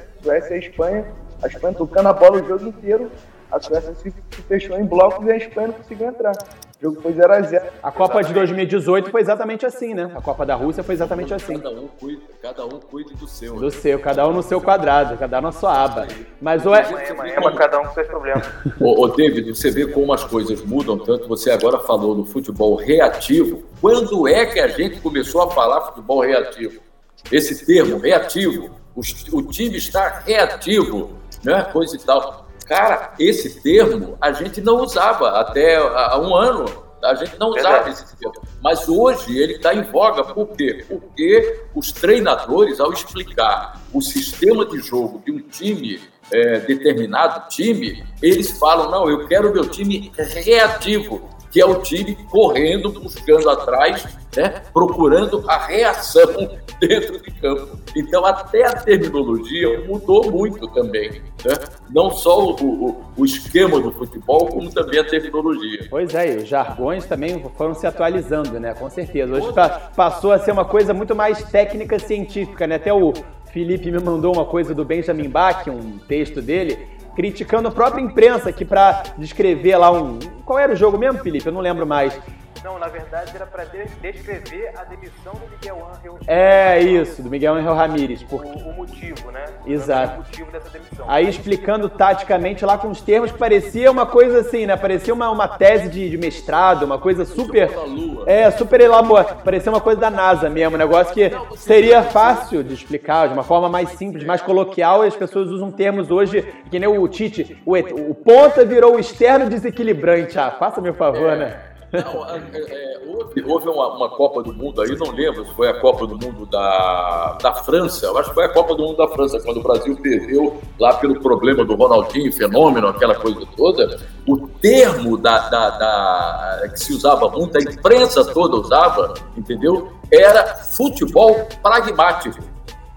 Porra, mas isso era um negócio que já torrava o saco, porque, porque todo mundo comprou o tal do conceito do futebol pragmático e hoje ninguém fala mais. Então, naquela Copa, não lembro qual foi a Copa, acho que foi a Copa da, da França, era todo mundo, ah, não, porque o pragmatismo da seleção, não sei o quê, praticam futebol pragmático. Porra, mas caramba, vamos mudar, vamos explicar de outra maneira, entendeu? Então, isso aí nada contra quem utilizou, mas é justamente para a gente situar o modismo em relação ao acompanhamento do futebol. O futebol muda, muda também a linguagem, muda a tecnologia, muda a maneira de você mostrar como é o futebol. Então, é, a gente volta àquele velho conceito. Não há como você comparar o que já passou com o que está se, se passando hoje e com o que vai começar a vir a partir do ano que vem. Tudo é diferente. Tudo é diferente. Mas isso que o Brian falou do Barcelona, do Guardiola, que você também citou, Edson, é o seguinte: é, ah, era sensacional, foi uma revolução tática realmente no futebol mundial. Até hoje isso é lembrado, quer dizer, não tem nem tanto tempo, né? Tem 10 anos isso. Mas olha só, o Barcelona também tinha um dos melhores times da sua história. Que o Barcelona tinha o Messi já, em grande fase, tinha Iniesta, tinha Xavi, tinha Busquets, tinha um meio de campo, tinha um time impressionante do meio para frente, né? Tec... É, mas assim, do meio para frente, só, só do meio para frente com Messi, Iniesta, Xavi, esses três, é. que foram talvez os três melhores da história do Barcelona em tempo, né, de, de, de casa, é, é, é, muito mais fácil, né, também você botar um esquema tático em cima de grandes jogadores. Por isso que os três saíram, o Barcelona aconteceu o quê? Quer dizer, o Messi ainda tá, o Xavi e o Iniesta saíram, outros jogadores também saíram, como o Neymar, como o Soares, que chegaram depois. Mas assim, o Barcelona decaiu muito porque, obviamente, os grandes, os grandes craques saíram. Os craques sempre fazem a diferença, né? É. É, e só um detalhe, você falou aí do Xavi, do Iniesta e do Messi, né, que fizeram uma parceria incrível no, no, Barcelona, e durante duas temporadas, se eu não me engano, os três foram indicados ao prêmio de melhor do mundo, né? Os três da mesma equipe. Exato. Isso só evidencia, né? Só faz a gente lembrar e, e reforçar o quão o, o, futebol incrível que eles jogavam, né? Três jogadores de uma mesma equipe serem indicados ao prêmio de melhor do mundo da FIFA. É uma coisa inédita. É verdade. E aí eu quero perguntar pro, pro engato isso aí para perguntar pro Edson, porque muita gente fala, Edson, ah, mas, como você mesmo disse aí, o futebol era outro, era outro esporte, eram outros tempos. Mas aí a grande questão: Garrincha, Pelé, Zico, Rivelino, Ademir da Guia e pegar mais atrás Zizinho, é, enfim, N outros jogadores muito talentosos jogariam Domingos da Guia, que aí é mais atrás ainda, jogariam hoje ou não jogariam? Olha, com o, o, o o David, como eu não tenho é, bola de cristal para prever o futuro, também não tenho a bola de cristal retroativa. Né? Mas, como certamente pela qualidade dos caras, eles estariam adaptados de alguma maneira, ou jogando de forma geométrica, milimétrica, tic-tac, é, é, pragmática, é, ativa, retroativa, positiva, não sei o quê. Reativa. Reativa, entendeu? O Pelé certamente seria também um jogador reativo. O Garrincha lá pela ponta direita dele, né, que era o feudo dele lá, ele certamente, de alguma forma, jogando hoje, seria um jogador reativo também. Ele voltaria para participar, estaria sempre ali presente e tudo mais. Então, pela qualidade dos caras, eles certamente jogariam e jogariam muito bem. O que falam do Pelé é que ele realmente era um monstro em tudo, fisicamente, inclusive, né? Tanto que falam, falam hoje do Cristiano Ronaldo, que tem essas valências todas, assim, é, é, de muita qualidade nas finalizações, em todas as finalizações de cabeça, de pé direito, de pé esquerdo, batendo falta, a explosão, a força física. Falam do Mbappé também, né, que está surgindo, que também tem essas características assim mais ou menos parecidas, de é, muitas valências técnicas, né? E falavam isso do Pelé, que o Pelé jogava até qualquer posição, até de goleiro o Pelé jogava, não tinha posição para o Pelé, qualquer posição ele jogava. E aí fica a comparação, é, o, o Edson, falando em Edson de Pelé, Edson Mauro aqui, até me confundir. O, Edson, o Pelé e o Garrincha, qual você viu os dois? Qual para você foi o melhor? Cara, Pelé. Pelé, foi? Pelé, porque o Pelé era, era, era mais completo, né? O Garrincha era, era um show. O Garrincha, ele. Você não tem nem como. O Garrincha era mais lúdico? É, o Garrincha era mais lúdico, você não tem como classificar o Garrincha em relação ao Pelé. Né? Eles se completavam. O Garrincha era, era um jogador, e eu vi muito pouco o Garrincha, porque é, quando eu, eu, eu, vim trabalhar aqui no Rio, obviamente acompanhei o Garrincha muito mais pelo rádio. É, na época em que eu morava lá em Maceió, a televisão lá era muito incipiente, a gente não tinha oportunidade de ver. Ainda tinha isso. Transmitido entendeu? Hoje você vê qualquer jogo de qualquer lugar. Na época você não podia ver nem o jogo aqui do, pelo celular, entendeu? Hoje você vê, vê qualquer, qualquer tipo de, de evento. Então, eu, eu vi muito pouco o Garrincha. Quando eu cheguei em 1971, aí o Garrincha já não estava mais nem em atividade, é, jogava amistosos, festivos, o cara convidava aniversário da prefeitura de cidade tal, aí ele levava o Garrincha para entrar, jogar naquelas seleções, coisa e tal, e vi o último jogo do Garrincha no Maracanã, é, anos 70, não sei se 74 ou 75, não sei bem, mas a, a despedida do Garrincha eu vi entendeu? Pela, pela, pela seleção brasileira, foi feito um jogo em homenagem, coisa e tal, mas o Garrincha já não era mais aquele Garrincha que, que encantou o mundo. Então, acho que não tem como comparar. Eu, eu vi o, o Pelé sempre, eu vi um pouco mais o Pelé, né, em 1971, é, recente, o Pelé tinha conquistado com a seleção brasileira a Copa de 70 e o Pelé depois ele foi para o Cosmos de Nova York né? Ele jogou até 1973, acho que na seleção brasileira, depois parou, depois voltou a jogar é, perto dos anos 80, e eu, inclusive, fiz a despedida do Pelé no Cosmos de Nova York, no jogo lá entre o Cosmos e o Santos. Eu, inclusive, tenho um, um, uma satisfação muito grande de ter narrado. O último gol do Pelé, o último gol do Pelé, eu narrei, fiz a, a transmissão do jogo lá em New Jersey, dos Estados Unidos, e o, o, o, Pelé fez o último gol da vida dele como jogador profissional com a camisa do Cosmos, num jogo contra o Santos. Né? Ele jogou o primeiro tempo pelo Santos, pelo Cosmos, isso. Pelo Cosmos, e o segundo tempo ele jogou, jogou pelo Santos. Foi um jogo festivo, um jogo maravilhoso, mas eu tenho essa, essa satisfação grande de ter narrado o último gol do Pelé como, como jogador de futebol mas e, e, até naquele jogo você percebia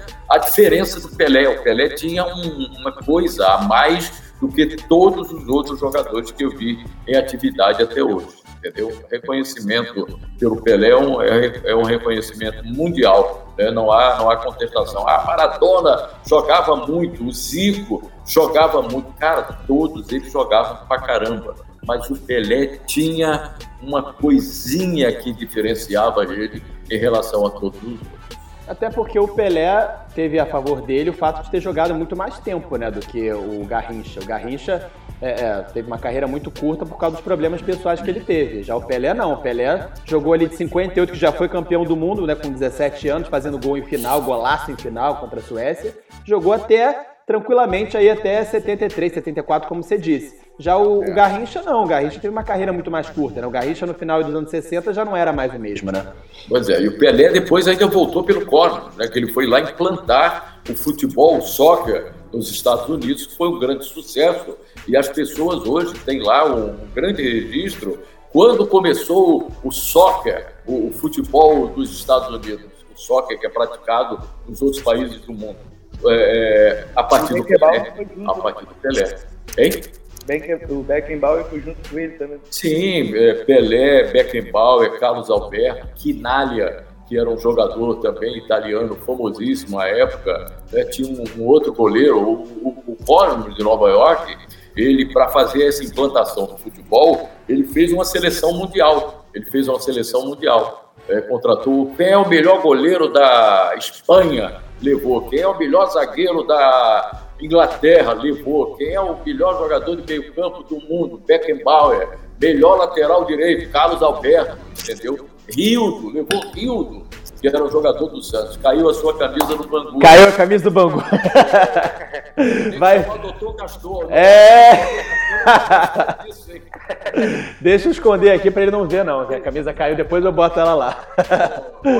E até hoje, né, lá nos Estados Unidos, no futebol norte-americano, eles usam isso. Eles trazem jogadores que hoje em dia fizeram, que no passado fizeram um sucesso na Europa, caso é. do Schweinsteiger, do Pirlo, do próprio Kaká, que teve a carreira no Orlando City. O Beckham. Exatamente, o Beckham também. Então, até hoje eles usam disso e eu acredito também que uma dessas estrelas, ou o Messi ou o Cristiano Ronaldo, também acredito que um deles vai jogar lá em algum clube norte-americano. Exatamente, porque tudo lá é marketing, né? Tudo é, é. marketing. O então, Carlos Alberto. Atrair gente para pagar.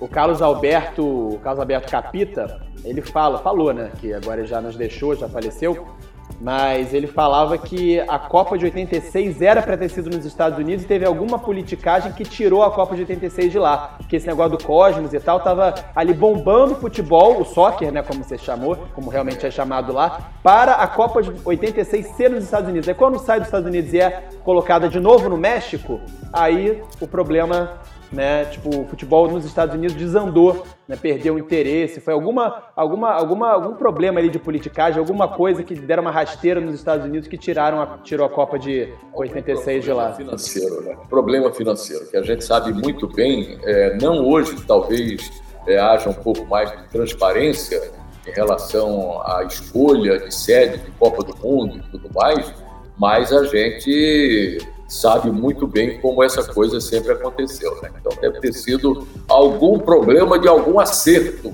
Algum problema assim. Alguma politicagem como a gente tanto vê até hoje. Fala, Bré. É verdade. Eu queria fazer uma pergunta pro Edson, mas já mudando o assunto completamente. Eu queria falar agora do futebol do Rio, né? Falar... Vamos lá. A gente vê o Flamengo muito à frente dos outros times, o Fluminense um pouquinho melhor. Eu queria é, perguntar como você vê o, o Vasco Botafogo é, passando por esses problemas, sempre caindo. O, o, o Botafogo caiu em 2014, voltou a cair agora, o Vasco caindo subindo, o Ioiô. Eu queria ver como, como que você vê, se você vê algum norte para esses times, esses times que já vêm sofrendo com isso há bastante tempo, agora teve uma troca de gestão, tanto o Vasco como o Botafogo, tentando se organizar de alguma forma. Como que você, que sempre está ali cobrindo jogos, já acompanha o futebol carioca há muitos e muitos anos, que você vê essa distância do Flamengo e se isso um dia pretende mudar, se o time do Rio um dia consegue voltar a bater de frente ali com os, os times de São Paulo, que hoje a gente vê só o Corinthians ali é, pirando e o Santos mesmo, mesmo mal, chegou na final da Libertadores. Então, o Santos nunca, nunca é, nunca é dado muito, muito crédito para ele, mas ele sempre chega, né? Sempre tá sempre nas cabeças. Impressionante. É, o, o, a questão, o Brian, do, do, futebol carioca, ela justamente é o profissionalismo que o Flamengo adotou, né? O Flamengo, a partir do Bandeira de Melo, ele conseguiu se reorganizar, pagar parte das suas contas e começou a adotar o, o sistema do, das duas gavetas, entendeu? Só gasta o que tem né? Só gasta o que tem. E busca meios de arrecadar mais, de ter mais. E você parte também para a criatividade é, nessa área de marketing, para que você possa tirar proveito da sua grande torcida, que é o grande trem pagador. E foi isso que o Flamengo, na verdade, fez, adotando, inclusive, o que? Os métodos que são utilizados hoje na Europa e nos Estados Unidos, dessa relação de ganha-ganha com, com, com, a sua torcida, onde você pode dar à torcida uma série de benefícios e receber dela o quê? Dinheiro, receber a, a, as arrecadações, receber o, o, o, o, o sócio torcedor pagante, entendeu? Então, tudo isso foi implementado pelo Flamengo e isso resultou na grande diferença hoje do Flamengo em relação ao Vasco, Botafogo e um pouco Fluminense. O Fluminense está entrando no caminho do Flamengo, agora com, com a nova administração. O Fluminense está priorizando não só a manutenção de um time que faça é, com que a sua torcida é, tenha confiança, e, e, tem passado isso, está na Libertadores da América, fez um belo campeonato brasileiro, e tem também é, o, o, momento de, de, de, quitar as contas, que isso é que vai dando fôlego a você. Ele vendeu, por exemplo, agora o Kaique, já tinha vendido outros jogadores, vai fazendo dinheiro, tem lá a famosa fábrica de Xerém, que é um suporte financeiro que os outros clubes do Rio, acho que só o Flamengo nesse momento tem também. O Flamengo tem uma geração maravilhosa que na hora que, que os clubes é, é, é, dos Estados Unidos também, agora investindo muito no futebol brasileiro e também os clubes da Europa, o, o Flamengo e o Fluminense têm caixa para poder fazer, tem recursos para buscar no mercado com a venda de alguns jogadores. Então, a primeira coisa que o Vasco da Gama e, e, o Botafogo, nesse caso, eles que estão na Série B do Campeonato Brasileiro, tem que fazer é, é o beabá, é o quê? É você se organizar financeiramente para poder sobrar dinheiro para você fazer investimento. Né? E fazer parcerias, buscar é, é, recursos junto à sua torcida, com criatividade. Isso é um, é, um, é um pacote, é um pacote que é hoje o pacote não só do Flamengo, mas é um pacote que é praticado no mundo todo. É assim que a, que a, que a, que a bola roda. Pois é, o Fluminense o Fluminense tem na sua base, aí em Xerém, realmente seu grande trunfo, grande diferencial em relação a Vasco e Botafogo, né? Porque você vê, até o próprio Flamengo, esse super Flamengo aí que se construiu em 2019, basicamente em 2019, enfim, contratou Gerson, agora depois contratou Pedro, aí tá de olho no Kennedy, todos jogadores revelados pelo Fluminense, né? Ou seja, não é, não é qualquer coisa, realmente o Fluminense e o Fluminense ganha com isso, contratando esse jogador. É, ele vende e depois com essa compra por outros é, outros times, ele ganha ainda, como acontece toda hora com jogadores revelados pelo Fluminense, mudando de time lá na Europa, inclusive, é, tem aquela questão da solidariedade, né, do percentual de solidariedade que o Fluminense acaba ganhando, mecanismo, que o Fluminense acaba ganhando 5%. Ou seja, o Fluminense ganha o seu recurso, muito dos seus recursos, inclusive em relação a isso, né, coisa que Vasco e Botafogo poderiam ter explorado, poderiam explorar muito mais, né, enfim, porque não tem estrutura, tem uma estrutura muito básica, muito, muito precária, Botafogo talvez até mais, mas os dois o Vasco também, e gasta muito sem ter um objetivo, né? Sem, sem pelo menos construir uma, uma boa estrutura, né, o, o Edson? É verdade. O Flamengo gasta muito e gasta mal. Esse exemplo. O Flamengo o Flamengo está dando tá dando esse exemplo, né? E os outros têm que seguir. É por aí. No mundo todo hoje é assim. Se você for no futebol da Romênia, os caras estão fazendo esse mesmo tipo de coisa: exploração da torcida, é, divisão de bases é, forte, entendeu? É, sócio torcedor, venda de camisa, tentativa de fazer o clube ser um clube muito conhecido dentro da Europa. Por que, que eles querem disputar todas essas Copas da Europa? Por quê? Porque além do dinheiro, de direitos e tudo mais, isso é uma tremenda de uma vitrine mundial, uma vitrine mundial. De repente você começa a ter torcedor no Japão, vai vender camisa no Japão, bola no Japão, vai fazer amistoso no Japão, entendeu? Na China e tudo mais. O Oriente Médio, né? a Ásia, o Sudeste Asiático, realmente tudo pega. É questão de mercado. Tudo é mercado. Consome muito. Inclusive o Vasco tem um torcedor símbolo lá no Japão que a página oficial do Vasco posta direto sobre ele que viu o Vasco lá com uma ação de marketing e acabou gostando do clube, da história. Então isso prova que isso é muito verdade. E como você falou, a questão da base, da categoria de base, salvou o Vasco agora nesse ano, né? É que a, a sua cota de televisão e outras coisas diminuiu por conta do rebaixamento e a venda do Thales Magno para os Estados Unidos ajudou ali na caixa, o presidente decidiu pagar os salários atrasados e o Vasco hoje em dia até consegue pagar em dia, já pagou o mês de agora, os jogadores estão em dia. E a categoria de base realmente é uma das principais ali. Claro, claro, claro. É, formas de ganhar dinheiro, ainda mais nesse caso que não está tendo torcida no estádio. Então, a principal fonte de renda ali também, que é a bilheteria, não está tendo. Então, a venda dos jogadores, o Botafogo teve também uma venda para os Estados Unidos, que foi o Caio Alexandre, que apareceu bem no Botafogo, um dos poucos ali naquele time que foi rebaixado. Mas eu consigo ver um pouco de. pelo menos um início de uma tentativa ali no Vasco de tentar se reestruturar, contratando jogadores de contrato de produtividade, não fazendo nenhuma loucura, é, montando um planejamento com um treinador que conhece a competição que mas o caminho é o caminho é esse, Brian. O caminho realmente é, é esse, buscar profissionalizar, porque senão não tem volta. Aí a marca vai começando a ficar desgastada, a torcida irritada, vai perdendo é, as prateleiras do futebol, é da Série A para a Série B, aí a Série C já está ali do lado, entendeu? Então, tem, se não profissionalizar, times... realmente não, não tem caminho. Tem alguns times que vêm de baixo aparecendo, né? Agora o Cuiabá, que se reestruturou, conseguiu chegar na Série A, o próprio Bragantino, que teve é isso. Então, é isso acabam, acabam roubando o posto de, de grandes times por quê? Porque estão se profissionalizando. É isso. É, com dinheiro, né? Você vê o eixo, o eixo está mudando. Você vê os clubes do Nordeste hoje.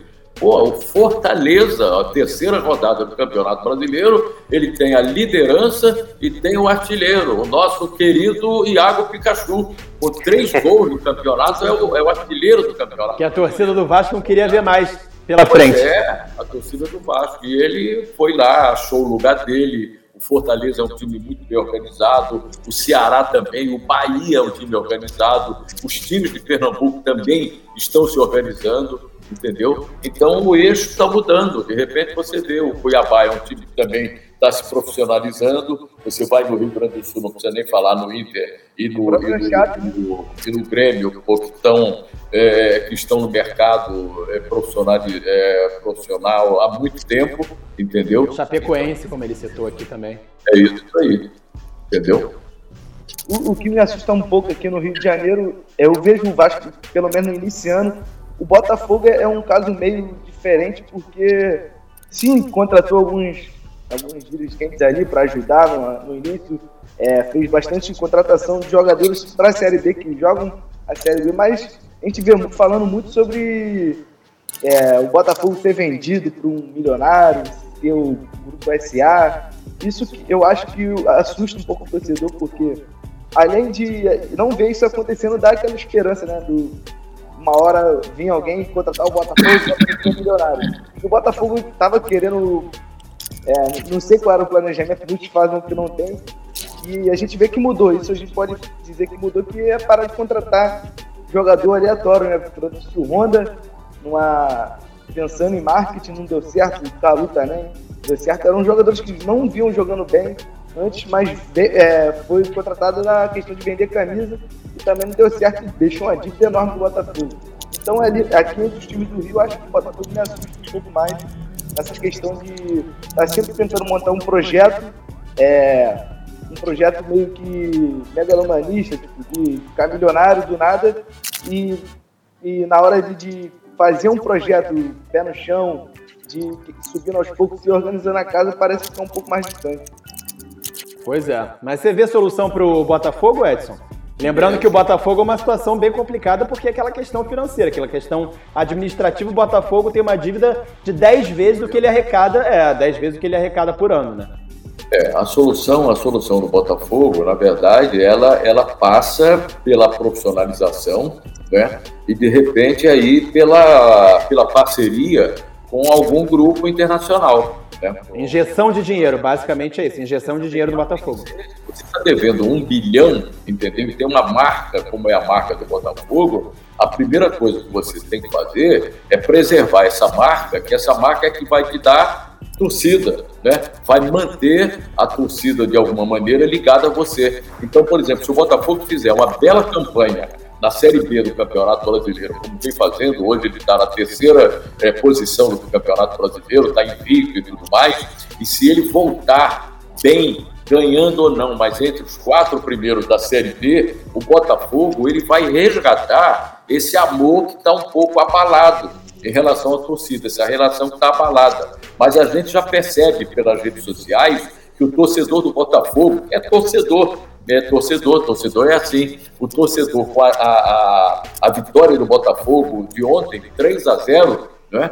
o, o, o torcedor já está entusiasmado novamente. Por quê? Porque é assim que a coisa funciona. Você tem que, acima de tudo, preservar a marca, que é para você poder ter o torcedor ao seu lado. Como é que você preserva a marca? Ganhando, fazendo um time razoável. Nesse momento é um momento difícil para o Botafogo. Que se faça um time que, na verdade, resgate a posição dele na Série A do Campeonato Brasileiro e depois, ele voltando à Série A do Campeonato Brasileiro, ele está novamente valorizado no mercado. Está valorizado. E para chegar um, um, um, um novo parceiro para o Botafogo com dinheiro, você estando na Série A, é muito mais fácil do que você estar na Série B. É, o problema é isso, se organizar, né? Porque até agora tá difícil. O Botafogo é, tem até um exemplo aí, acho que foi o Brian que citou no programa desse anterior, dizendo que um time na China foi campeão e logo depois decretou falência, não foi isso, Brian? Você falou? Em relação a. O time que o Alex Teixeira, envelado no Vasco, e o Miranda, que está no São Paulo agora, eles jogavam para esse time, foram campeões nacionais e depois do, do título o time decretou falência. Caso diferente, né? O time campeão decretar falência. Mas o Botafogo. Deve ter feito as contas, o cara deve ter feito as contas, é, é, é, de alguma empresa, entendeu? Aí o cara, pô, mas fomos campeões. Cara, só que não deu lucro. O cara pega a máquina lá, entendeu? Não deu lucro, vamos fechar. É assim que funciona. Mas eles fecharam, Brian? Eles fecharam as portas? Decretaram falência. E fechou? Acabou o clube? Acabou. O Alex já tá sem clube, tá aqui no Brasil. É, o, o Botafogo não acabou. Longe disso, mas assim, depois do título de 95, o Botafogo não ganhou mais nada de expressão, se não considerar o Rio São Paulo 98, que já era um torneio secundário, né, de pré-temporada, mas não ganhou mais nada e começou só a descer ladeira. O Botafogo foi campeão em 95 com 3, 4 meses de salário atrasado. Tinha um grande time, mais um bando de, de, de, meses aí de salário atrasado. Depois disso não ganhou mais nada e só fez ali umas brincadeiras de contratar alguns bons jogadores. Fez inclusive um time bom em 2007 com o Cuca, que teve o time do Sidorf em 2013. Mas além de não ter ganhado nada, só aumentou a dívida, né, Edson? E aí é aquele negócio. O Botafogo foi campeão em 95 e decretou falência também, entre aspas. É, não foi falência, né? Ele, de repente, se entusiasmou com, com o título, né? Achou que no ano seguinte é, conseguiria com uma, um, pé, um pé nas costas e tudo mais.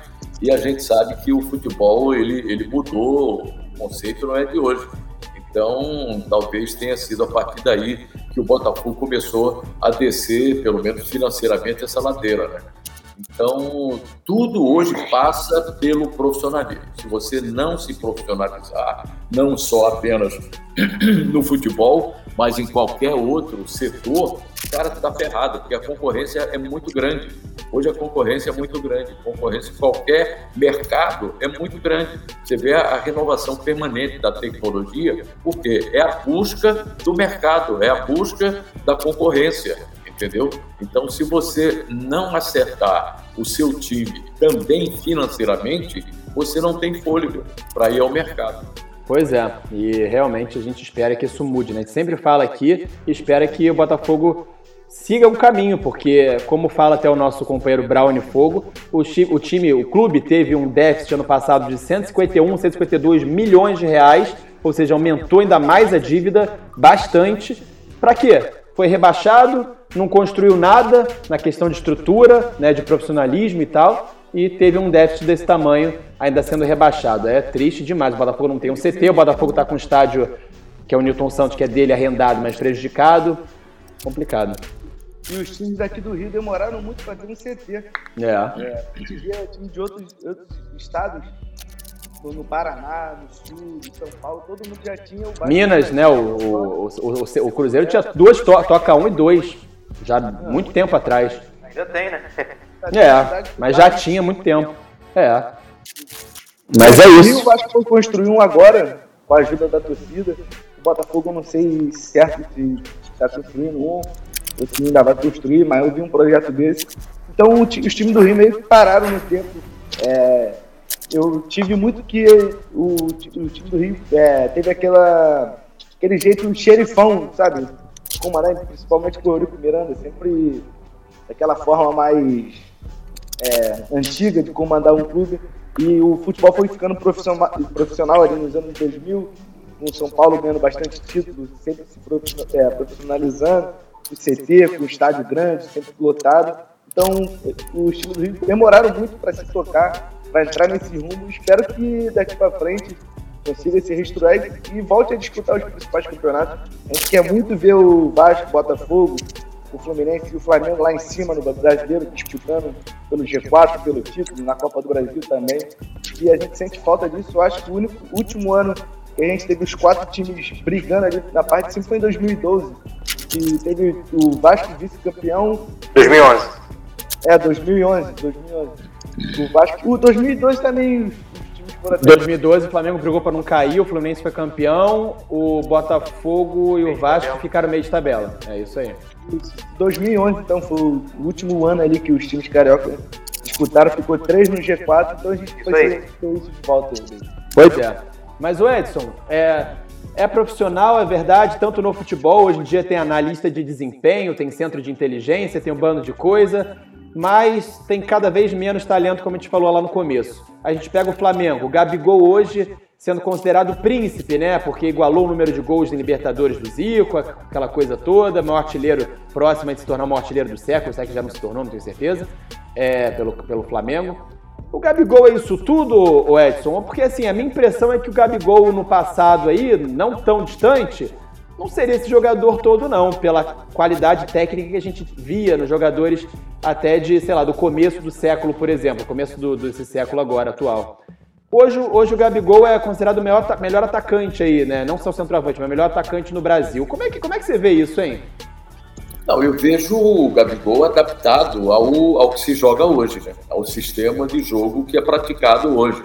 Ele, ele certamente é um jogador que tem suas qualidades particulares, né? ele, ele é um jogador que tem uma certa habilidade, consegue decidir, tem um senso de colocação muito bom, né? é um jogador intenso durante a partida toda, ele participa do jogo todo, então isso faz com que ele se adapte, pelo menos é a minha visão, ao que, ao que hoje se pratica no futebol. Se pratica no futebol, por exemplo, um, um jogador excepcional que eu acho no time do Flamengo, e, e esse é, é, é para mim uma das peças mais importantes do Flamengo, é o Bruno Henrique. Esse jogador é um jogador excepcional, é um jogador moderno, é um jogador que hoje participa muito, tem uma velocidade impressionante, ninguém pega na hora que ele dispara pelo lado esquerdo, é um jogador com uma passada muito larga, e é um jogador moderno. Mas o que? É um jogador adaptado, adaptado ao que hoje o futebol precisa. Então eu vejo que essa mudança que aconteceu no futebol,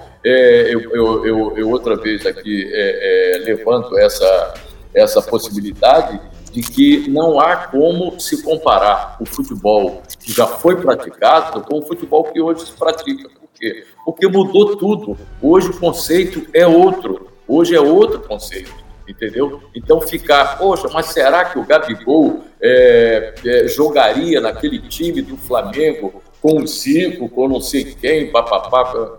Não sei, cara. Por quê? Porque hoje é uma coisa, e ele, na época, se fosse jogador, ele certamente estaria se adaptando ao que se praticava naquela época. Uhum. Entendeu?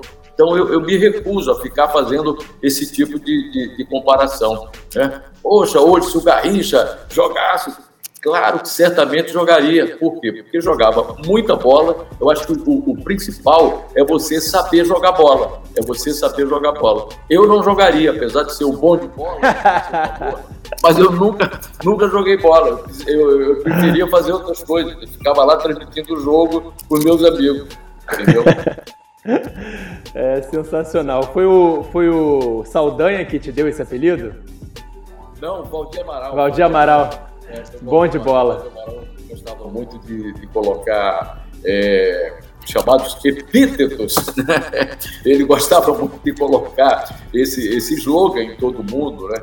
É, João Saldanha, o comentarista que o Brasil consagrou, Jorge Cúrio, narrador de todas as torcidas, o Apolinho, o Austin Rodrigues, Denis Menezes, o repórter não sei o quê, Zé Carlos Araújo, narrador, garotinho, coisa e tal. Então, é, é, o Valdir Amaral era que fazia isso com todo mundo. Valdir Amaral, outra lenda, né? Mais uma lenda aí da nossa comunicação do esporte. Mas, o Edson, então realmente você não gosta de comparar. Mas assim, por exemplo, não dá, não dá para não dá para dizer que o Gabigol é do nível, por exemplo, pega o Romário assim. Não, por mais que o Gabigol tenha uma boa média de gol, o Gabigol perde muito gol, Edson. Não dá para comparar colocar ele na, no prateleiro do Romário, por exemplo, ou de outro do Adriano. Não, não dá, mas é, é, por isso, é por isso que eu não coloco, porque eu tenho esse reconhecimento, obviamente, é, da técnica de cada jogador, da diferença técnica de cada jogador. Só que esse fato de a, de a gente, de repente, começar a levantar aqui a possibilidade de o jogador que hoje atua jogaria naqueles times fantásticos que o futebol brasileiro já teve, eu, eu, eu me recuso a fazer esse tipo de comparação, como também esse mesmo tipo de comparação em relação ao futebol que se praticava e o futebol que se pratica hoje, porque acho que cada coisa tem o seu devido tempo. Mas por que, que o talento hoje é menor? Por que, que hoje se produz menos jogadores talentosos? Por que, que você Olha, acha? Porque o talento, o talento no mundo todo caiu, decaiu. Em qualquer, em qualquer tipo de situação é, em qualquer tipo de, de, de, de, trabalho, de atividade, o talento decaiu. Se você olhar, de repente, é, os grandes é, economistas que a gente já teve no mundo, que são famosos até hoje, que elaboraram as políticas que até hoje são praticadas. E se você olhar, por exemplo, tirando aqui um exemplo totalmente fora do conceito e do campo do, do, do esporte e do futebol, mas se você olhar economistas que até hoje formularam políticas que são adotadas até hoje na área da economia, você não pode comparar com há muitos talentos hoje com os economistas que estão hoje no mercado. Por quê? Porque o mundo mudou. Antigamente havia um tipo de conceito, hoje o conceito é outro. Hoje o ganha-ganha de dinheiro é que está determinando o mundo. Então aqueles caras sonhadores que faziam os grandes, as grandes conceituações econômicas do mundo e coisa e tal, hoje você já não tem. Por quê? Porque hoje é muito fast food. Hoje a vida está muito fast food, é muita correria. É você pegando o lanche na esquina, correndo e comendo em pé o seu sanduba, entendeu? Por quê? Porque você está precisando ganhar dinheiro de uma outra maneira. Né? Eu vejo eu vejo o mundo dessa, dessa forma. Você não pode comparar o mundo que já foi com o mundo de hoje. É, o mundo nas artes, né, em geral, na música, na pintura, talvez no próprio cinema, enfim, várias questões. Na música brasileira. Música brasileira. Aquela prateleira sagrada né, do, do, da música brasileira e comparar com o que a gente ouve hoje, pô, não se compara, né? E dá meu Spotify que eu quero, eu quero ouvir a, a minha playlist que eu já fiz aqui do, dos caras de ontem, não os caras de hoje, né?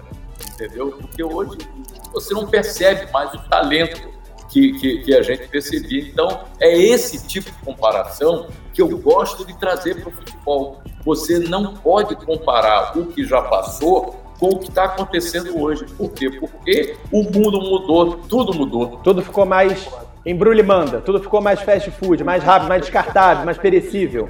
É o rápido. Pô, vem cá, dá para você trazer aqui agora o meu lanche? Daqui a cinco minutos tá o rap aqui batendo na minha porta, entendeu? Antes não havia isso. Antes você tinha que ir para a cozinha, ah, vou fazer um macarrãozinho, aí botava lá, meia hora na água quente, fazia um bolinho coisa e tal. Porra, era uma delícia. Mas hoje não. Se você está com fome, pede aí um, um lanchinho e daqui a pouco vem o rap trazer aqui na tua porta.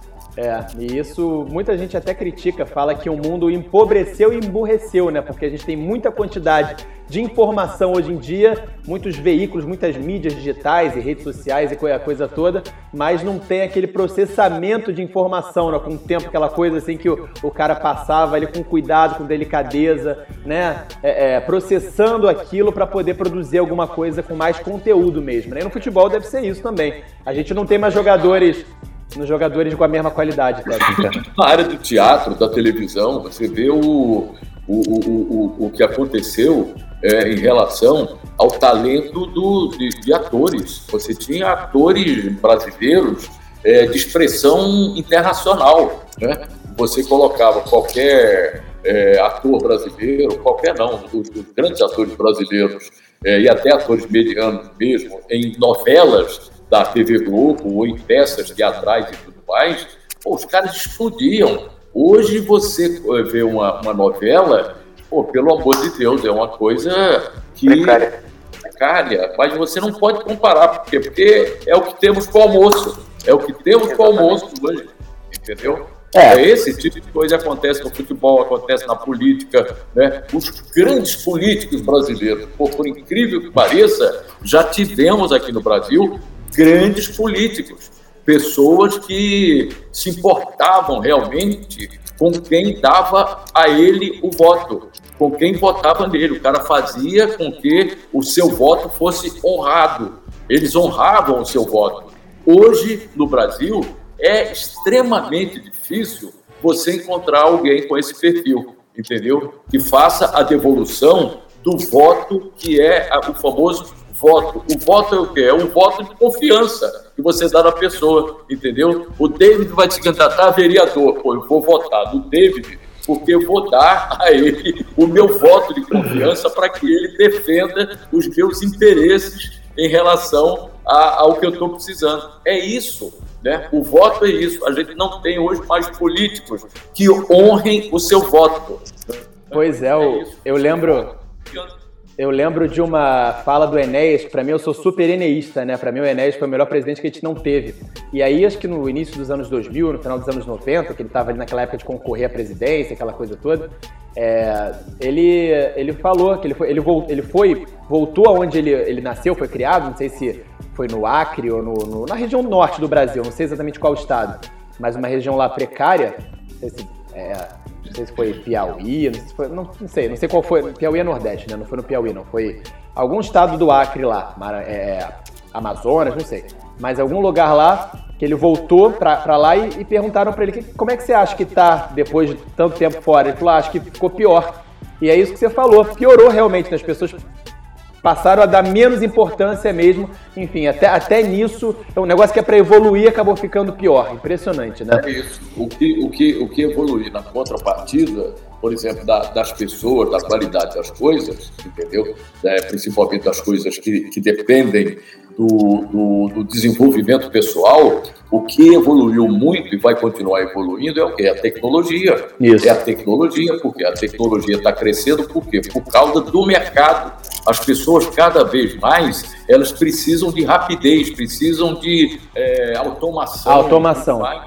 É isso. Então, a tecnologia, ela cresce e o lado pessoal decresce. É, é esse o desequilíbrio do mundo. É esse o desequilíbrio. Pô, não estou aqui filosofando, pelo amor de Deus. Não, mas é, é total verdade. A gente, a gente vê as músicas, o mercado das músicas, que é um grande exemplo, a gente vê que é, é uma coisa absurda. Você vê clássicos aí da década de 60, 70, 80, no Brasil e no mundo, no exterior também, que hoje não existe mais, que hoje, no sentido de, de música que está sendo produzida, hoje produz uma música, daqui a um, dois anos está velho, ninguém ouve mais. Né? Não, existe isso, quer dizer, existe, né? Infelizmente existe, mas antigamente não era. Antigamente uma música super clássica que estourava, estourava e ficava ali até hoje você ouve essa música, né? É. Mas hoje em dia não tem mais. Chegou, por que, que chegou então? É tudo muito perecível. Hoje, o Spotify. O Spotify e os outros agregadores de música, né? Eles que são é, tocadores de música, né? Por quê? Porque você consegue armazenar as músicas que você realmente gosta e descarta as outras de hoje. Aí, de repente, o que é que tem? De repente é o, é o sertanejo, é o cara do funk é, e tudo mais. Tem talento também dentro de um determinado segmento que não é o meu, que não é o meu entendeu? Que não é o meu. Então, hoje, as coisas, inclusive com a tecnologia, elas fizeram com que você, na verdade, seja muito seletivo. Eu sou hoje uma pessoa seletiva, sempre fui, mas hoje muito mais ainda. Por quê? Porque tenho agora é, condição de escolher o que eu quero ouvir, escolher o que eu quero ver, a hora que eu quero ver. Eu quero escutar o meu podcast, eu, eu, eu vou, eu vou é, ouvir a hora que eu estiver caminhando, estiver fazendo exercício, andando de bicicleta, entendeu? Tem tudo isso. A tecnologia evolui, mas o ser humano, sinto muito, está ficando cada vez mais complicado. É isso. Alguém quer acrescentar mais alguma coisa aí para a gente encerrar? Tranquilo, Não. Podemos encerrar. É, porque realmente foi muito produtivo aqui. Uma, uma lenda viva, literalmente com a gente, Edson Mauro, uma lenda não só do rádio, ele se mostrou uma lenda intelectual, gente. Por essa eu não esperava, não. Não é não, Felipe? Com toda certeza. Poxa, foi realmente aqui uma aula de, digamos, filosofia contemporânea aqui com... de sociologia, filosofia contemporânea com o nosso mestre Edson Mauro. Edson Mauro! Eu fico muito feliz, eu é que fico muito feliz pelo, pelo, pelo convite. Você sabe muito bem do apreço que eu tenho por você, pelos ex-alunos todos que, que tiveram a oportunidade de frequentar as nossas aulas. Estou fazendo agora, inclusive, um curso é, online, entendeu? É, fiz o lançamento de um curso online, tive uma série de, de, de alunos do Brasil todo, cara, é, lugares. eu estou bem gripadão. O, o, quando, quando muda o tempo, eu sinto muito. Então, é, com, com... melhoras aí para você. Obrigado. Então, com o curso online, eu tive agora a oportunidade de conhecer gente do Brasil todo e, e, e, e perceber a repercussão do que é essa ferramenta rádio. O rádio ele tem uma repercussão nacional e hoje com a internet você vê mais um mais uma evolução do, do, do, do mundo que deu ao rádio essa parceria da internet que hoje a gente, de repente, está tá conversando aqui, os caras lá do Japão, os caras da Inglaterra, na Austrália, estão vendo a gente aqui. No Canadá, tem amigo nosso, amigo meu, vendo no Canadá, gente. No Canadá, no mundo todo. Um dia desse eu estava transmitindo um jogo pela, pela, pela Rádio Globo, pela Rádio CBN, e a Rádio Globo e a Rádio CBN, a partir do momento que começaram a, a utilizar para valer e badalar essa questão do, do, do aplicativo, né, do aplicativo, acho que isso aconteceu há, há, há, há um ano e meio, dois anos, aí houve esse incremento todo da utilização do aplicativo, e eu comecei a badalar muito o negócio do aplicativo. Eu falei, porra, a solução também é o aplicativo. O velho radinho de pilha, ele continua tendo a oportunidade de fazer o trabalho dele, o trabalho que ele sempre fez. Né? Não vai se aposentar nunca. O velho e bom radinho de pilha. Mas hoje, você no rádio, você tem que se dirigir para o cara que tem o telefone celular através do aplicativo e o cara que tem também o computador e o seu automóvel. Então, os focos hoje do rádio são três: o aplicativo, o celular, que você pode, pode ouvir é, pelo aplicativo também algumas rádios que já transmitem diretamente para o telefone celular, e o automóvel, o, o, o, o, rádio, o rádio do carro. Entendeu? Então eu estou fazendo a transmissão e tudo mais, e estou de olho sempre nas mensagens que estão chegando através do, do, do aplicativo, dos sites, essa coisa toda. De repente, Fale com o âncora, né? É, tem o Fale com Âncora e tem uns outros canais agora também. É, é, as rádios todas estão usando também o YouTube, né, um chat ao vivo. E eu estou fazendo lá a transmissão e chamando o negócio do aplicativo. Daqui a pouco entra um cara, era um jogo do Fluminense, aí o cara, porra, aí o cara mandou uma mensagem, Edson, estou aqui dentro do avião, em Dubai, entendeu? Estou ouvindo o jogo do meu Fluminense, vibrando com você Tô indo para Singapura, o cara estava saindo de, Singapura, é, de Dubai para Singapura e o cara estava dentro do avião. Com Wi-Fi no avião, é, hoje em dia tem isso. Aí tem, e ele, e ele já estava pelo aplicativo através do Wi-Fi do avião. Wi-Fi do avião, entendeu? Então eu falei, cara, comecei a explorar isso. Então a resposta das pessoas que estão utilizando hoje o aplicativo é uma coisa impressionante. É uma coisa impressionante. Eu tive a oportunidade agora de ver isso nesse curso online que eu lancei. Aí fiz uma campanha de divulgação é, pela internet, pelo Twitter e pelo Instagram. Cara, deu uma resposta impressionante entendeu? Alunos do Brasil todo, alunos do Brasil todo, obviamente com o reconhecimento do trabalho que eu faço no rádio, tive um trabalho muito pequeno pela televisão, mas o meu reconhecimento é, ao, ao meu trabalho é muito mais pelo rádio e pela divulgação que eu fiz pela internet, me apresentando.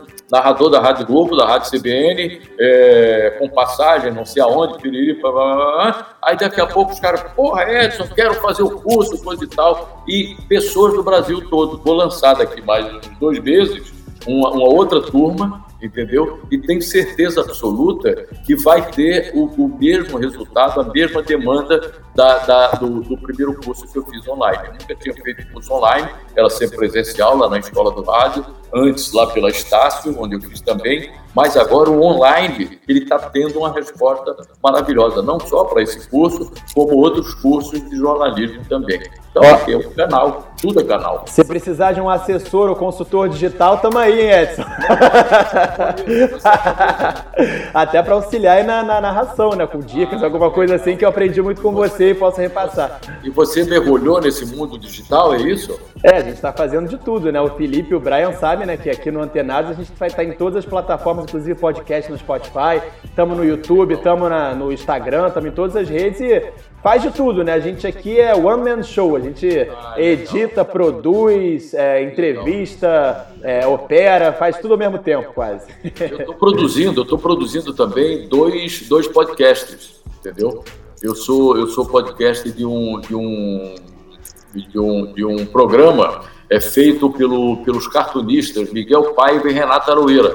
Chama-se Charge Falada. Legal. Está tendo o maior sucesso, é maravilhoso. E tem um outro que, que eu estou fazendo também com um jornalista e escritor, Pedro Aires. Ele, inclusive, foi da do Sport TV.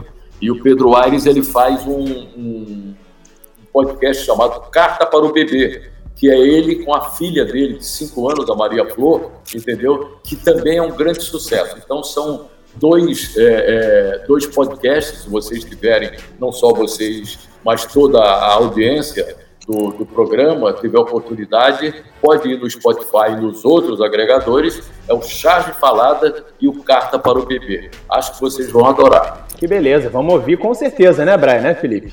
Com certeza. certeza. É, e aí depois a gente dá o feedback, mas com certeza a gente já sabe que vai ser positivo. O, o Edson, então, olha só, só relembrando, precisando então de um staff aí para nesse mundo digital. Anota aí para não esquecer. Ah, é isso, caderninho nunca falha, como diria nosso amigo Luciano Senna, quem tem memória é papel, meu amigo, é isso que tem memória. o, o, o Edson, então, para a gente finalizar aqui, diz para a gente qual a sua a sua projeção para Flamengo e Fluminense nesse ano. O Flamengo tá bem, né? O Flamengo estão dizendo aí que é o adversário, que é o time a ser batido, mesmo sem os jogadores aí que foram para seleções. O Flamengo foi lá, ganhou ontem, ganhou até de uma forma tranquila. E o Fluminense tá passando um sufoco, né? O Fluminense foi meio atropelado aí pelo, pelo Red Bull Bragantino, mas acabou também conseguindo um bom resultado, se classificou na Copa do Brasil também a duras penas, poderia ter sido goleado ali. Mas como é que tá? Eu acho, David, que, que o Flamengo, obviamente, ele desenvolveu um formato e todo mundo que entra no time do Flamengo, ele entra no formato. Então o Flamengo é aquele time é, agressivo o tempo todo, parte para cima. O Flamengo já tem um formato definido e com jogadores que compraram esse formato. E vejo o Fluminense em ascensão acho que a torcida do Fluminense vai ter um, um, bom resultado com o Fluminense nessa temporada do Campeonato Brasileiro, porque o Fluminense ele é um time em ascensão, ele tem hoje um elenco muito bem posicionado, entendeu? Um elenco forte, não é ainda o elenco que a gente possa comparar ao elenco do Flamengo e até o próprio clima do Flamengo. Mas é o melhor elenco do Fluminense nos últimos anos, sem dúvida, né? É isso aí. O Fluminense se desenvolveu. Você vê que naquele jogo de ontem, o Fred ele não jogou, mas o, o, o técnico do Fluminense, o Roger, ele utilizou o, o Abel Hernandes, entendeu? Que é um jogador também que tem muita coisa boa a apresentar ainda. Então, esse time do Fluminense está em desenvolvimento e acho que vai dar muitas alegrias à sua torcida. E você acha que o Roger é o cara para comandar esse time? Que a torcida tricolor tá meio na bronca com ele, hein, o Edson? É, porque ele é meio teimosão, né, cara? Ele é, ele é meio teimoso. O Cícero, o Cícero Melo falou que ele é um técnico de uma nota só. Foi a expressão que o Cícero deu para definir é, o Roger. Ele, ele não arrisca, né? Ele não, ele não arrisca. Ele é aquele técnico conservador, entendeu? Mas ele tem tomado alguns sustos que se alguém der uns toques nele, ele deve ter algum assessor que, que, que o auxilie. Alguém tem que chegar e tocar o, o, o Roger, tem que mudar a coisa na hora que tem que mudar. Por exemplo, não é todo jogo que o Wellington tem que entrar. Entendeu? É. O Wellington tem que entrar quando o, o, o outro menino, o, o Iago, lá do meio, do meio Martinelli. Iago Martinelli, os dois o Martinelli não puder jogar, entendeu? E ele hoje tem um belo jogador de meio campo, um jogador moderníssimo, que é o Iago. Iago Felipe é um jogador espetacular, que de repente... Os dois são muito bons, né? O Iago e Martinelli. Né? Os dois é um são muito bons. mediano, mas hoje já virou um jogador de grande importância no Fluminense, um jogador moderno. Tem o Martinelli, tem o Calegari pela lateral direita, entendeu? Pô, tem uma uma série de coisas boas ainda a acontecer com o Fluminense nessa temporada. O que a torcida... Vai me dar uma camisa no Bangu, não? Ó, vamos fazer o merchan aqui, Edson. Aliás, se quiser fazer o merchan pra gente, ó, pode fazer, que é... pode não, deve, como diria o Luciano Senna também. Ó, camisa do Bangu e outras tantas, tem a do Uruguai, tem, enfim, aqui é da... Liga Retrô. Liga Retrô, é, você entrega para todo o Brasil, vai lá na ligaretro.com.br e compra com o cupom ANTENADOS para ganhar 10% de desconto, hein? Cupom Antenados, hein? Vai se mexer pra gente aí, hein, hein Edson? Vai ajudar aqui o canal. Liga, Liga Retrô, Liga Retrô é boa demais. É, boa demais. É do, é do Leonardo e do Marcelo. Exatamente, exatamente, exatamente. Estava então. procurando aqui os nomes que eu não falo com eles há muito tempo, mas que são duas figuras maravilhosas e que fazem um belo trabalho de preservação da tradição do futebol brasileiro. As camisas. E do futebol mundial também. Futebol de seleções. É. É, eu, eu, Futebol eu histórico. Mora, eu tenho uma filha que mora é, na Holanda e um dia desse eu fui visitá-la e levei para o meu genro uma camisa da Liga Retrô do Fluminense, aquela tradicional, aquela listrada. Porra, ele quando anda com ela na rua é o maior sucesso. As pessoas perguntam, de onde é, que time é esse, coisa e tal. Não, o material é muito bom, tá vendo? É um tecido aqui, é um algodão muito leve, muito molinho. Nossa, é uma beleza, uma maravilha. E muito bonito. Então, ó, quando for fazer o merchan, fala para usar o cupom Antenados, hein? Que aí ajuda o canal. E aí dá 10%, 10 de desconto. Beleza? Então, show de bola. Valeu, Edson. Olha, vamos. Adorei, cara, conversar com vocês. Quando quiser, tá mais do que convidado, hein? É só chegar e falar, quero participar. Aí você vem, participa quando você quiser. Felipe, o Brian, você, David, manda ver. E eu, eu tô muito feliz porque tô vendo que você é um, é um, é um cara que está em ascensão, cara, em relação a isso. A sua comunicação tá muito fácil, entendeu? Você está se comunicando de uma forma é, moderna entendeu? A sua voz, você está preservando essa boa voz que você tem. Ô, oh, caramba, ouvi isso do Edson Mauro, que isso? Eu acho que eu não vou nem dormir hoje. Pelo amor de Deus, não faça isso. Acho que, acho que na verdade, você está começando a, a, se, se colocar muito bem no mercado. Parabéns. Se Deus quiser, Deus show, Edson. Obrigadão. E, aliás, vamos então às considerações, considerações finais, começando com o meu pupilo, Felipe Suzano. Boa noite, Felipe. Valeu por mais um programa Debate Bola Total. É isso, David. A palavra para o programa de hoje é gratidão. Gratidão a você, ao Edson, por ter topado participar desse programa maravilhoso nessa segunda-feira com a gente. Realmente não foi nenhum programa, não foi nenhum bate-papo, foi uma aula, né? O Edson realmente é uma pessoa fenomenal e esse programa foi incrível com a participação dele. Agradeço também ao Brian e, é claro, ao PC aí, sem Paulo César Rabelo, né, disponibilizando espaço na rádio e ao pessoal né, que está ligado com a gente, tanto pela Rádio Web Total quanto pelo canal de YouTube dos Antenados na Jogada. Então é isso, pessoal. Um grande abraço a todos e na semana que vem estaremos de volta. É isso aí. Brian Lucas, tirando aquela informação do fundo da cartola. Vai lá, Brian. Boa noite, garoto. Boa noite, David Felipe. É, muito boa noite ao Edson. Grande participação, é, grande debate, falando de tudo, até filosofando, né? Maravilhoso.